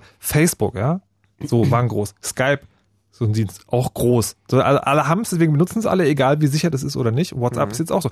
Ja. Es gibt, es gibt Ach, andere. WhatsApp hat, glaube ich, sogar nochmal eine ganz andere Dimension. Also ja. viel mehr Leute benutzen das eigentlich völlig ohne das Bewusstsein, dass das jetzt irgendwie auch was mit Internet und sozialen Netzen zu tun hat. Und das interessiert sich überhaupt niemand darum, dass die gerade mit so massiven äh, architekturbedingten Sicherheitslücken aufwarten. Also ich meine, das ist auch katastrophal eigentlich im Vergleich, weil du meintest vorhin Internet Explorer und so weiter. Das kannst du, glaube ich, gar nicht vergleichen. Das ist äh, eigentlich richtig krank, was sie da gebaut haben und dass die nicht darauf reagieren. Ich meine, die, was tun die jetzt? Schweigen die das tot? Was glauben die, dass sich ihre, ihre ja, architekturellen Natürlich, aber Probleme ich meine, du hast doch gesehen, wie lange GSM sich gehalten hat, nachdem dort die Sicherheitslücken bekannt geworden sind. Ja, die Leute, GSM gibt keine, gab es nicht wirklich eine Alternative für Na, End-User. Also ich würde mal erstmal darauf warten, was passiert, wenn dann die Einjahresphase vorbei ist, wenn WhatsApp noch kostenlos war und dann die ersten da alle wieder rausstolpern, weil sie doch keine Lust haben, Geld zu bezahlen, weil man hat es jetzt ein Jahr benutzt, war kostenlos und dann suchen sie sich den nächsten Startup-Dienst, der ihnen auch kostenlose SMS anbietet. Ja, noch ich, unsicherer ist. Ja. Das, das ist ein weiteres Ding, äh, wo ich gleich mal drüber ranten möchte, aber ich möchte jetzt äh, äh erstmal Folgendes sagen. Eure Meinung jetzt anrufen. 0331 70 97 110. Und zwar geht's, würde es mir tatsächlich mal darum gehen, dass jemand anruft, der WhatsApp immer noch benutzt und erklärt, warum. Wir haben, sind jetzt zwar also relativ ausgekreist und mit Schaumformut durchs Studio gelaufen. Wir versprechen, wir reden ganz zivilisiert mit euch. Mich würde es wirklich mal interessieren. Also sagen, weil aus meiner Perspektive gibt es keinen Grund, diese Dienste zu benutzen. Ich weiß aber, es gibt viele Leute. Das heißt, wenn ihr das macht, ruft mal an und erzählt, warum und ähm, vielleicht gibt es ja irgendeinen Grund, der total einleuchtend ist. 0331 70 97 110. Die andere Sache, die mir in diesem Zusammenhang immer wieder auffällt, ist, ähm, dass auch viele Menschen anscheinend nicht verstehen, dass umsonst nicht so geil ist. Ja, der Spruch ist, wenn du für irgendeine Dienstleistung nicht bezahlt, dann bist du die Ware und nicht der Kunde. Hm. Hm. Ich fand, hast du den Fall gesehen von diesem Oxford Dictionary Hersteller, der dort vorgestern Nein. Der hatte ein Kopierschutzmodul in seine ziemlich teure iPhone-Software reingetan, die im Fall, wenn er denkt, dass äh, er gerade ge- äh, auf einem gejailbreakten Telefon ähm, installiert wurde, mit ohne aus dem App Store runtergeladen zu werden, der dann per Twitter eine Nachricht losschickt, ich bin böser Raubkopierer, ich ähm, habe diese Software geklaut und ich überlege mir das jetzt demnächst dreimal. Das Problem war, dass dieses Kopierschutzmodul durch irgendeine komische Situation, wenn sie im falschen Moment das Telefon ausgegangen ist, äh, diese Aktivierung verloren hat und dann einfach losgetwittert hat, so dass dann mehrere tausend Leute äh, dann gefragt wurden, sag mal, möchtest du ein bisschen mehr Permissions geben, zum Beispiel wie Twitter-Account mit benutzen? Die meisten Leute haben dann gesagt, pff, ja, hm, und dann haben sie sich tags drauf darüber gewundert, dass für diese 50, 55 Dollar teure Software, die in deren Namen getwittert hat, obwohl sie eigentlich dafür bezahlt haben. Oh. Und die Antwort der Firma äh, war so ein bisschen, ja, naja, irgendwie müssen wir auch unser Geld machen. Alle Leute raubkopieren unsere Software und äh, ist da wohl verständlich. Die hatten irgendwie keinerlei Schuldbewusstsein, dass sie da äh, sich als die äh, Nutzer ausgeben und dann in deren Namen eigentlich unter falscher Flagge dort Nachrichten verbreitet haben. Ich glaube, in Deutschland ist es sogar justiziabel. Das ist äh, Kreditgefährdung. Also ich glaube, ich hätte in Deutschland äh, mal gleich äh, den da auf die Finger gehauen. Aber das scheint auch total normal, dass man auf einer ähm, einer Applikation, die man gerade aus äh, dem App Store installiert hat und die genau alle Rechte möchte, Kontakte äh, angucken, äh, das Internet Vollzugriff haben, äh, Kamera aktivieren, Mikrofon aktivieren, keine Ahnung. Ja, ja, kann man den nur am Block Aber das, ausschalten. macht, das ist Standard, da gewöhnen sich die Leute dran. ja. Ich meine, hast du mal irgendwie so ein, so ein Google-Phone angemacht? Ich meine, ist ja schön und gut, dass man da die Rechte irgendwie vorher sieht, bevor man sich die Anwendung installiert. Aber wenn so eine Anwendung irgendwie mal für sich so einfach mal alle Rechte in Anspruch nimmt, dann wird doch wohl keiner irgendwie sagen, nö, dann installiere ich es halt nicht. Macht halt keiner. Ja, das ist also, ja. Ja, also ja, im Chat zur Sendung geht's gerade ein bisschen ab, weil da sagen so Leute, ja, das Problem ist ja, dass es irgendwie äh, Leute, die WhatsApp nutzen, werden kaum Chaos Radio hören und umgedreht. Aber sagt der Lars, ähm, nee, wer sagt denn das? Irgendjemand hat gesagt, äh, dass die Chaos Radio-Hörer natürlich Leute kennen, die WhatsApp nutzen, da vielleicht ein bisschen Aufklärungsarbeit äh, betreiben können. Das würde ich doch ähm, sehr begrüßen. Ich weiß gar nicht, ist das was? Also stell mir jetzt, also auch ihr als Club so, man, man sieht da, also so, da gibt es dieses Konstrukt, ja, Nachrichtendienst und das, das ist so ein Dienst, der ist total unsicher und die Leute benutzen das trotzdem, schlägt man irgendwann die Hände über den Kopf zusammen und sagt so, ja, mach doch, ist uns doch egal oder, oder gibt's da noch so eine Art Bildungsauftrag, dass wir uns jetzt sozusagen vornehmen, okay, 2013, ähm, wir, wir predigen mal ein bisschen. Naja, das ist schon, unser Sendungsbewusstsein geht da schon in die Richtung, aber wahrscheinlich kennst du diesen Effekt auch, wenn man da so nach zwei Monaten das erste Mal in seine Küche kommt, nicht aufgeräumt hatte und dann äh, so sich da die Gummihandschuhe anziehen muss, um irgendwo anzusetzen. Das Okay, warte, ich möchte das kurz zusammenfassen. Leute, wenn ihr weiter WhatsApp benutzt, dann kommt irgendwann Erdgeist mit dem Gummihandschuh. Also wenn das jetzt nicht Argumentation genug ist, dann weiß ich es auch nicht. Nein, aber ernstlich, ähm, äh, soll man das noch weiter versuchen oder, oder vertreibt man dann irgendwann auch Leute, wenn man sozusagen, wenn man sie andauernd von etwas zu bekehren versucht, was ja eigentlich total praktisch aussieht? ich weiß nicht, ich bin eigentlich mal großer Verfechter von, ähm, von Dingen vorleben, von eventuell Ja, ja. Also ich meine, wir machen ja auch Chaos macht Schule, ist ja auch eine Initiative Mhm. des Chaos Computer Clubs, wo halt äh, Leute aus dem Chaos Computer Club in Schulen gehen, um dort Aufklärungsarbeit zu machen. Und äh, naja, vor, vor zwei, drei Jahren, da hat man dann immer noch äh, vor Facebook gewarnt. Aber es ist doch jetzt überhaupt nicht mehr zeitgemäß, in eine Schule zu gehen. Ich meine, es hat sich bei Facebook ja nichts verändert. Es ist ja eher Mhm. noch schlimmer äh, geworden. Aber man kann einfach dann nicht mehr sagen, steigt bei Facebook aus. Für Ja, aber man WhatsApp kann- kriegt aber- man das vielleicht noch hin. Aber, Aber man kann jetzt sagen, sozusagen, benutzt es wenigstens auf so eine bestimmte ja, Art und Weise. Genau. Ich glaube, bei WhatsApp wird's noch schwieriger, weil das eben gerade bei Schülern und jungen Leuten, die wenig Ja. Geld haben, einfach mal essentiell wichtiges Kommun- Kommunikationsmittel geworden ist. Ja, aber selbst da gibt es doch Alternativen. Das verstehe ich halt nicht. echt, welche denn? Mir fällt jetzt auf es, Anhieb auch es, nichts es, ein. es, gibt, es gibt sozusagen nicht, es gibt wahrscheinlich nichts, wo ihr jetzt sagen würdet, hey, das ist super, das dürft ihr alle benutzen, aber zum Beispiel gibt es Kick, so einen kleinen Dienst, der ist ja, also, also A, ist da kein Telefonbuch-Upload, B, verschlüsselt er seine Nachrichten, also zumindest, also nicht wirklich von User zu User, aber immerhin die Kommunikation zum Server. Das ist sozusagen nicht das perfekte Ding, aber es ist ein kleiner Schritt besser. Der eigentliche Weg wäre eigentlich dahin zu lobbyen, einfach SMS kostenlos zu machen. Warum, warum schreibt Ja. ihr sowas nicht? Ja, warum- ihr seid doch so, Zeit, Ja. Zeit. Also ich meine, ich sage das immer wieder, das habe ich vorhin auch schon gesagt, dass es einfach ein Unding ist, dass für die SMS immer noch derart viel kassiert wird. Okay, das heißt also, Forderung wäre dann quasi so, liebe Telekommunikationsanbieter, äh, ihr schlagt jetzt einfach nochmal, keine Ahnung, 2,99 Euro auf den Tarif drauf und dafür SMS ab jetzt Die kostet denn doch in Wirklichkeit nichts. Was denn das mal für eine... Die, das Kostet, ist nix? Kostet wirklich nichts? Nee. Also ich habe ja neulich gelernt, also hier auch in einem Chaosradio, wo wir mal über das Internet gesprochen haben, dass Daten schon auch Kosten verursachen. Ja, es gibt da Interconnect-Kosten für so Gespräche und es haben auch Telefoniefirmen angefangen, damit Geld zu verdienen, ähm, dass äh, ihre User angerufen worden sind. Und diese Interconnect-Kosten sind ja jetzt auch äh, von der Regulierungsbehörde ähm, begrenzt worden Mhm. auf, was war so, wie unter, einem, unter, unter zwei Cent. Aber da gibt's noch mal eine eigene Chaos-Radiosendung nächstes Jahr. okay. Da werden wir mal in den Schreibt euch das mal auf, was wir hier schon an Themen so angesagt haben. Müsst ihr, Also- müsst ihr noch einfordern. Eine Alternative, Entschuldige, ich wollte, willst du noch? Nur ich wollte nur sagen, dass SMS dort einfach äh, so im Mikrocent-Bereich äh, nicht wirklich was, äh, was ausmachen. Und wenn alle Anbieter in Deutschland einfach sagen würden, ja, pff, dann eben nicht. Aber äh, es äh, gibt halt noch Leute, die. Sel selbst dann würden die Leute, glaube ich, aber tatsächlich WhatsApp nutzen, weil das kann ja auch Video, das kann ja auch Töne, das kann Gruppenunterhaltung und so weiter und so fort. Also SMS sozusagen. Ja, aber da hast du dann den Preis ungefähr schon, was, was die Leute bereit sind, dafür auszugeben. Ja. Also wenn ihnen bewusst ist, dass WhatsApp irgendwann mal Geld kostet, dann hast du ja schon ungefähr das Gefühl dafür, was so Leute noch dafür bereit sind auszugeben für einen convenient Ja, okay. ähm, Chat-Tool mit, äh, mit Bilder transferieren. Na gut, schauen wir mal. Wir haben jetzt, äh, nee, wartet mal. Ähm, ich muss mal kurz hier. Es geht heute alles drunter und drüber, ey. Das, ich schieb das alles auf euch. Ihr seid schuld. Gerne. Fritz.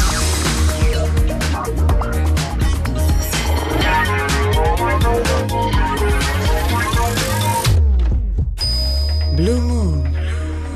Die zwei Sprechstunden. Immer noch das Chaosradio im Blue Moon und wir haben jetzt tatsächlich eine Anruferin zu WhatsApp. Hallo und guten Tag, Tanja. Ja, hallo. So, Ja, ähm, erste Frage. Nutzt, mich nutzt, nutzt du WhatsApp? ja, Warum? ähm, weil es mir Spaß macht und ich habe mich tierisch geärgert, als ich eben euch zugehört habe und dachte, was für ein klugscheißer Männerverein. Aber dann hörte ich, ah ja, okay, Chaos Computer Club, die kennen sich natürlich aus. Und wie ihr Jungs euch denn damit beschäftigt, da habt ihr natürlich wahrscheinlich, also ihr beschäftigt euch wahrscheinlich mit wenig anderem. Und Leute, die vielleicht einfach Dinge mal benutzen, weil sie Spaß dran haben und vielleicht nicht immer sofort über die Sicherheitsfrage nachgedacht haben, werden hier verurteilt und niedergemacht. Also finde ich echt ein bisschen frech. Naja, aber tatsächlich ist es ja bei WhatsApp so, dass nicht sozusagen nur die Auskenner das wissen, sondern das war heute wieder in den Schlagzeilen. Ja, dann habe ich heute die Schlagzeilen nicht gesehen. Okay. Aber Also ich meine, auf der anderen Seite bin ich ja dankbar, dass ich informiert werde, dass mein komplettes Adressbuch da hochgeladen wird. Das finde ich natürlich nicht so sexy, klar. Ähm, aber dann würde ich auch sagen, verdammte Scheiße, muss der Chaos Computer Club einfach irgendwie mehr in die Medien, also viel mehr in die Medien. So, aber aber das, aber das finde ich jetzt eine spannende Frage. Die ist tatsächlich nicht bewusst gewesen, dass WhatsApp diese Sachen hochlädt. Ja. Ich finde es total geil, was sie für, äh, für Bildchen da anbieten. Vielleicht bin ich auch ein Mädchen, ja, und finde es schön, äh, andere, andere Arten von, ähm, wie soll ich denn sagen, Messages zu verschicken. Vielleicht ist euch Jungs das egal, kann ja sein. Also ist jetzt sehr klischeehaft, aber Nö, ich kann das schon finde es schon schön mit den Bildchen und so, ja, macht tierisch viel Spaß. Hab mich auch gefreut, als es wieder noch mehr Bildchen gab. Also du meinst Und die so. Smileys damit? Ja, natürlich. Ach so. Nein, nicht nur Smileys, das sind ja ein paar, ein paar mehr Bildchen. Du, ich finde diese Form der Kommunikation auch cool, weil man halt, wo man gerade ist, wo man steht und geht, kann man halt einfach irgendwelche Nachrichten oder irgendwelche Fotos mal rumschicken zu irgendwelchen Leuten. Genau. Die, ja, das also ist halt ist super. von der Anwendung Aber- her super geil. Ich meine- aber klar finde ich, also wenn es so unsicher ist, finde ich es natürlich super scheiße. Das, ich glaube, das Hauptproblem ist doch, dass man nicht im Vorfeld darüber aufgeklärt wird, dass Genau. man da so einen massiven genau. Verlust an Privatsphäre eingeht. Und aus genau diesem Grund habe ich zum Beispiel auch irgendwann mal gesagt, es, also als ich das halt auch mal realisiert habe, was das eigentlich ist, habe ich mir eine Alternative gesucht und habe halt überlegt, okay, WhatsApp basiert halt auf einem bestimmten Protokoll, was auch bekannt ist als XMPP oder andere sagen halt Jabba dazu. Das ist halt ein Instant Messenger, wie man ihn halt vom Computer kennt. Ja. Und ich dachte mir, naja, dann gibt's halt bestimmt auch irgendwelche XMPP-Clients fürs Telefon, äh, die dann halt auch über Push-Dienste im Grunde genommen genau das gleiche tun wie äh, WhatsApp. Äh, und ich habe mich halt dann irgendwann tierisch gefreut, dass ich irgendwann einen Instant Message äh, Client gefunden habe, der auch irgendwie Push macht und irgendwie dann die diversen Protokolle unterstützt Und und so weiter. Und dann habe ich mir das Ding sogar gekauft. Ich habe 10 Euro dafür hingelegt, weil ich dachte, ich habe endlich mal eine Alternative und ich kann da sogar verschlüsselte Nachrichten mit verschicken, weil das Ding OTR unterstützt und so weiter. Und ich habe 10 Euro hingelegt und irgendwann habe ich dann realisiert, Moment, wo quatscht dieses Ding eigentlich überall hin? Und dann habe ich mal geguckt, äh, ich, ja, also ich habe halt einfach nur gesehen, dass da halt äh, unglaublich viele verschiedene Systeme im Internet angesprochen wurden. Und das liegt daran, dass das Ding, diese Applikation, von der ich jetzt annahm, sie würde mir mal mein, mein, mein Hintern retten, äh, dass, dass die alle meine Kommunikation auch über die eigenen Server geleitet haben. Also wenn ich Ja, eine- noch gearschter. Dafür das ist halt, noch Geld ja, bezahlt. genau. Und dafür habe ich gerade 10 Euro hingelegt und zwei Stunden später habe ich realisiert, das ist ja noch beschissener. Das ist zum Kotzen. Dieser ganze, das ist so frustrierend, das ist, das glaubst du gar nicht. Also, Lasst uns, lasst Also- uns Darf ich mich doch wieder. mal ein bisschen darüber freuen, oder? Aber Tanja- Dass das auch so einem Klugscheißer passiert, ist in Ordnung, Naja, oder? aber na, was glaubst du? Wir sind da keine. Also ich meine, wir sehen doch auch, was da passiert. Uns, keine uns klärt doch. Ah, Entschuldigung, Leute, Leute, Leute, ganz, ganz ruhig. Immer nur einer auf einmal. Ach komm, unterschätze mal deine Hörer nicht.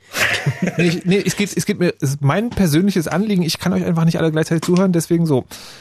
Außerdem müssen wir ja gleich auch wieder weiter. Tanja, Ja. dir auf jeden Fall vielen Dank. Es Ja, ist natürlich gerne. zu sagen, also A, hoffe ich, dass ein bisschen Aufklärung auch an dieser Stelle stattgefunden Ja, hat. natürlich.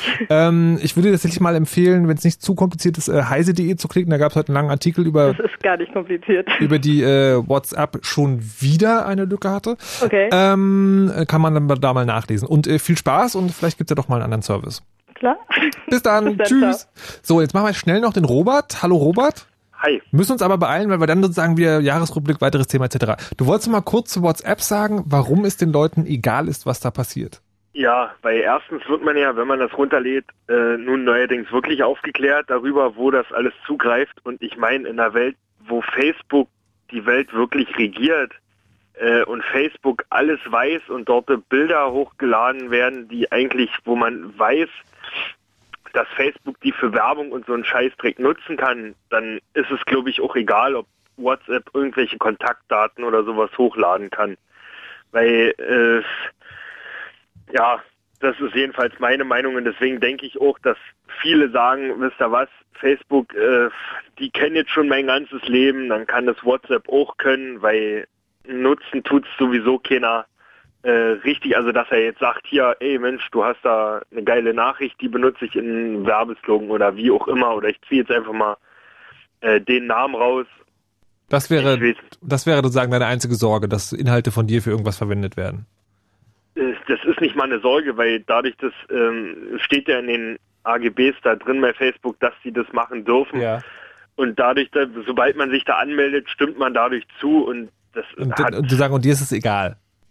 Ja, weil äh, ich bin da ehrlich gesagt, stelle ich da selten was rein, was da nicht reingehört, beziehungsweise gar nicht. Also ich achte schon drauf. Ja, okay, aber, Aber- lass, lass mal bitte Facebook außen vor lassen, weil das ist ja ein Ja. Ding, das kann man so benutzen. WhatsApp ist ja sozusagen ein SMS-Stellvertreter, das heißt, da schreiben die Leute auch sehr persönlich. Wie ist es da?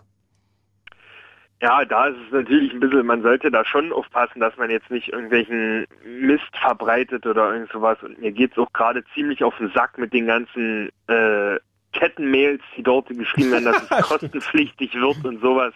Das Aber ich, ehrlich gesagt, ehrlich gesagt nehme ich sowas in Kauf, weil ähm, irgendwann kommt sowieso alles raus und das soll überwacht werden. So ist jedenfalls meine Meinung. Ich weiß ja nicht, wie andere Oh. dazu stehen. Okay. Ja. Na gut, Robert, dann äh, kann man Deswegen- sagen, das ist ein Entscheidung, wo man nicht mehr viel machen kann, aber äh, dann wünsche ich dir viel Glück und Ja, äh, hoffe, dass du nicht recht hast. Ja, das hoffe ich ehrlich gesagt auch, aber das wird sich nicht vermeiden lassen. Na dann, viel Spaß. Okay, danke. Ciao. Tschüss. Markus, du weißt aber auch, dass äh, dein Name und deine Telefonnummer und mein Name und meine Telefonnummer auch auf den WhatsApp-Servern. Ja, das ist ja das, was mich so ankotzt. Verstehst du, die Leute sollen doch bitte ihre eigene Telefonnummer hochladen, wenn sie wollen. Was mich ankotzt, ist sozusagen, dass auch die ganzen Daten von anderen Leuten drin sind. Dann ruf doch mal bei WhatsApp an und sagt, die sollen das da bitte löschen. Datenschutzauskunft gleich. Klar, WhatsApp, die sitzen wo? Kanada, äh, Amerika, USA? Ich, K- Internet Keimann, zum äh, Landgericht Hamburg hingehen und Ja, sagen, klar, das ist, so, a, a, apropos Gericht, ich möchte jetzt sagen, eine scharfe Kurve ziehen und äh, Frank Rieger ans Telefon holen. Hallo und guten Abend, Frank Rieger. Guten Abend, du bist aber scharf abgebogen. Ja, in der Tat, das, das muss aber mal sein, weil die, die Leute hier, verstehst du, wenn du nicht mit im Studio bist, dann benehmen die sich hier wie die letzten, egal. Genau. Ihr habt ja Spaß ohne mich, ja? Äh, äh, es ist ja nicht so, dass du nicht die Chance, egal. Frank, Du bist auch vom Chaos Computer Club, das wissen vielleicht nicht alle. Jetzt wird hier gerade eine Bierflasche geöffnet. Ich fass es nicht. Ähm, und du warst we wegen des, äh, wegen des Antiterrorgesetzes. Form Das Antiterror-Dateigesetz. des Antiterror-Dateigesetzes vom Bundesverfassung. Leute, stoß doch wenigstens leise an. So, äh, vor dem Bundesverfassungsgericht? Äh, na, beim Bundesverfassungsgericht, die, äh, also die Stellungnahme, unsere Stellungnahme, da hat äh, Konstanze abgegeben. Worum ging es da genau? Äh, es geht darum, dass äh, jemand gegen die Antiterror-Datei geklagt hat. Die Antiterror-Datei ist eine Datei, äh, die zwischen den Polizeibehörden und den Geheimdiensten einen Informationsaustausch ermöglicht, der ähm, über das Trennungsgebot zwischen Polizei und Geheimdiensten hinausgeht. In Deutschland ist es ja so, dass äh, nach dem Zweiten Weltkrieg eine Trennung von Polizei und Geheimdiensten instanziert wurde, weil man gesagt hat, okay, man will nie wieder sowas wie eine geheime Staatspolizei haben, die ähm, ja sowohl polizeiliche Befugnisse hat, also jemand festnehmen oder in den Knast schmeißen kann, äh, als auch irgendwie über geheimdienstliche Mittel verfügt. Und ähm, das wird doch von den allermeisten Leuten eigentlich so als ein wesentlicher Grundsatz der, des äh, ja, Sicherheitskonzepts äh, in, in der BRD angesehen. Und diese Datei äh, unterminiert das und führt das halt aus. Und äh, eines der Probleme dabei ist, die wird halt zwischen so über 60 Behörden geteilt, diese Datei. Ähm, und da können auch zum Beispiel Leute drinstehen, ähm, die äh, gar nichts davon wissen, also die sie auch nicht mit Terrorismus irgendwie zu tun haben, nur weil sie jemanden kennen, der irgendwie zufällig möglicherweise in den Verdacht gerät, Terrorist zu sein. Und die haben eigentlich auch nie wirklich eine Chance, äh, sich dagegen zu wehren, weil wenn man möchte, dass aus dieser Datei gelöscht wird, falls man es dann doch mal irgendwie erfahren hat, dann muss man irgendwie alle diese Behörden abklappern, um rauszukriegen, welche von diesen Behörden die da Daten da eigentlich reingestellt hat. Hm. Und ähm, dagegen wurde halt eben vor Verfassungsgericht geklagt und da äh, haben wir auch eine Stellungnahme abgegeben, die jetzt auch äh, schriftlich veröffentlicht wurde, ähm, äh, ja, um mal darzulegen, was da das Problem mit dieser Datei ist. Jetzt ist es ja so, hast du das gerade erläutert, ja, also Trennung, äh, Geheimdienst, Polizei, ganz klare Sache. Wieso gibt es denn überhaupt eine Gerichtsverhandlung? Also was ist denn die Gegenargumentation, beziehungsweise was steht denn da jetzt noch im Weg, dass das wieder verboten wird? Na, die Gegenargumentation ist natürlich halt äh, wegen der Sicherheit. Ne? Also wir müssen ja was gegen die bösen Terroristen tun. Und ähm, dementsprechend müssen sich halt Polizei und Ge- Geheimdienste austauschen, das ist halt das Argument. Und da ist natürlich ein Stück weit was, auch was dran. Also es ist halt schon klar, dass halt irgendwie natürlich auch äh, Erkenntnisse auf der einen oder anderen Seite der Barrikade anfallen, äh, die dann halt übermittelt werden sollten. Eigentlich ist die Art und Weise, wie das da passiert, halt sehr, ähm, ich sag mal, freihändig. Äh, auch international, auch Daten aus diesen, dieser Datei äh, können durchaus auch international mit internationalen Geheimdiensten oder Polizeibehörden geteilt werden. Und ähm, eines der Dinge, die wir halt da im Kern bemängelt haben, war auch, dass äh, da mal so getan wird, als würde es sich halt um eine Datei handeln, wo ein einzelner Beamter davor sitzt und dann mal einen Namen eingibt und dann irgendwie mal ein Aktenzeichen daraus bekommt, was dann bei einer anderen Behörde äh, möglicherweise zu den Daten führt, die er sucht. Äh, in der Realität ist es aber so, dass halt so eine polizeiliche Fahndungssoftware, die halt auch automatisch Anfragen generieren kann und Daten miteinander in Beziehung setzen kann und die eigentlich aus dem geheimdienstlichen Bereich kommt und auch bei den Geheimdiensten auch noch verwendet wird, in diesem Fall die Software RS-Case, ähm, dass die Schnittstelle in diese Antiterror-Datei hat und äh, das auch in, in den Prospekten der Hersteller äh, angepriesen wird, dass sie genau diese Funktionalität hat. Also dass man halt einfach äh, ja diese diese Darstellung, dass halt der Beamte da nur mal gelegentlich ein Aktenzeichen raussucht, halt äh, völlig falsch äh, dargestellt hat vor Gericht. Ähm, die Verhandlung selber äh, war nun ja nicht so interessant wie die sonstigen Verhandlungen vom Verfassungsgericht. Ähm, aber mal gucken, also das Urteil wird dann irgendwann nächstes Jahr kommen. Hast du schon irgendwie eine Tendenz? Also was du glaubst, was rauskommt? Ich vermute mal, also ich vermute mal so aus der Verhandlung raus, dass sie die, äh, die, die Antiterror-Datei einschränken werden. Also dass sie halt sagen werden, okay, diese und jenes geht nicht, diese Details äh, müsst ihr wieder löschen, diese Art und Weise des Vorgehens müsst ihr löschen, was auch unter anderem damit zu tun hat, dass ähm, die Behörden äh, vor Gericht halt den, versucht haben, den Eindruck zu erwecken, dass ähm, sie sowieso den Rahmen des Gesetzes nicht ausschöpfen, sondern viel weniger tun, als sie eigentlich nach dem Gesetz dürften. Und in solchen Fällen hat das Verfassungsgericht eigentlich schon immer dazu tendiert zu sagen, dann ja gut, okay, dann äh, schränken wir das Gesetz halt mal so weit ein äh, auf das, was ihr wirklich tatsächlich nachweislich für eure Arbeit braucht und nicht darüber hinaus. Was jetzt gerade interessant fand, ist, äh, du hast ja das Wort Hersteller in diesem Zusammenhang klar, für Software.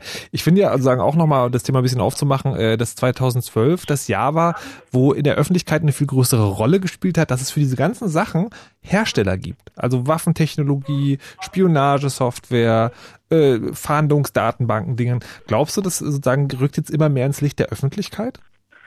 Ähm, ja, das ist natürlich dadurch ins Licht der Öffentlichkeit gerückt, dass halt insbesondere in den äh, nordafrikanischen Ländern ähm, äh, ja Akten gefunden wurden, auch von westlichen Herstellern, die da äh, Spionagesoftware, Unterdrückungssoftware geliefert haben. Und die Frage halt, was mit dieser Technologie ist, äh, wieso es die eigentlich überhaupt gibt und ob die, wieso die nicht exportkontrolliert ist und welchen Regeln die Nutzung dieser Technologie äh, unterliegen sollte, dass die dadurch halt irgendwie viel mehr in den Fokus gelangt ist. Und wir haben sicherlich auch einen Teil dazu beigetragen. Also auch der Kongress äh, steht ja dieses Jahr unter dem Motto Not My Department, was äh, durchaus auch eine Anspielung und ein Hinweis darauf ist, äh, äh, zu sagen, okay, äh, wer von, von Leuten aus der Hackersfirma arbeitet eigentlich in solchen Firmen, ist das in Ordnung, ähm, was äh, hat man da für eine moralische Beurteilung zu treffen und äh, gibt es da nicht Alternativen dazu? Kannst du schon in die Kristallkugel gucken und sagen, was da nächstes Jahr Thema sein wird in diesem Bereich? Ähm, nicht wirklich, nee, weil viel ist natürlich davon von, äh, von News-Events getrieben, also wenn halt wieder Sachen aufgedeckt werden, wenn solche Software doch mal den Weg in die Öffentlichkeit finden, analysiert wird. Klar ist jedenfalls, dass so die beiden großen Bereiche Trojaner und die Packet Inspection äh, durchaus wichtig bleiben werden, weil da doch eine Menge passiert und ich vermute mal möglicherweise auch Forensik-Software und halt so Fahndungs- und äh, Geheimdienstsoftware, die halt diese Datenvermaschung und Vernetzung ermöglicht, dass die äh, nächstes Jahr durchaus wichtiger werden. Na, der äh, Bundesnachrichtendienst äh, sucht ja immer noch, ähm, nein, der BKA sucht immer noch Leute, die ihnen da ihren Bundestrojaner programmieren. Auch jetzt per öffentlicher Ausschreibung. Hat sich wohl bisher genau. niemand gefunden, der darauf Lust hat. Hm. Ja, das wäre eigentlich ein ganz gutes Zeichen, dass äh, offensichtlich äh, der doch irgendwie großer Teil der qualifizierten Menschen halt keine Lust haben, sich an irgendwie solchen Entwicklungen zu beteiligen. Nun gut, und wir werden dann möglicherweise nächstes Jahr dann auch wieder von dir erfahren, äh, wo es eine Gerichtsverhandlung gab. Frank, vielen Dank und äh, viel, viel Spaß noch. Bis dann, okay. tschüss. tschüss. So, Gott, die großen Sachen, die heute hier im Minutentakt durchs Netz fliegen. Ähm, du hast aber noch nicht erklärt, warum es Not My Department heißt. Da wollte ich ja sozusagen äh, warten bis, äh, bis sozusagen die nach halb zwölf, weil wir dann sozusagen das große Kongress-Teasing aufmachen. So. Alle sollen zum Kongress, aber wie gesagt, machen wir später. Wir haben hier noch eine sehr, sehr, sehr, sehr, sehr lange Liste. Was, was, was haben wir denn jetzt noch hier? Der böse Wolf? Wieso steht denn der böse Wolf auf? Wer hat den bösen Wolf auf die Liste geschrieben? Ja, ich, der kommt doch später. Der kommt auch später. Ja. Aha, was kommt denn dann jetzt? Weiß nicht. Das, hm. du bist doch normalerweise so aufgeräumt hier in diesen Sendungen. Ähm, EU-Datenschutzverordnung. Uh.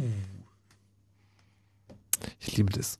Man bereitet Sendung vor. Alles sieht nach einer großen, großartigen Liste aus. Da können wir echt lange viel zu erzählen. Und dann steht da sowas wie EU-Datenschutzverordnung sowie Richtlinie. Herrlich. Ja, weiß wieder keiner, ne? ich, ich war's nicht. Aha. Hm, na gut.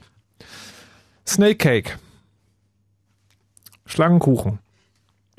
Das ist nochmal zurück zum Urheberrecht. Äh, Schlangenkuchen ist jetzt gerade die letzte große Abmahngeschichte. Ähm, es wird ja immer wieder sind ähm, sind, äh, also jedes Jahr eigentlich geht es darum, dass irgendein Blogger abgemahnt wird, weil er irgendein Bild hingestellt hat, was, wo er keine Urheberrechte oder Verwertungsrechte dran hat und dann kommt irgendein Anwalt und sagt so, nein, das darfst du nicht, hier, zahl mir 1000 Euro.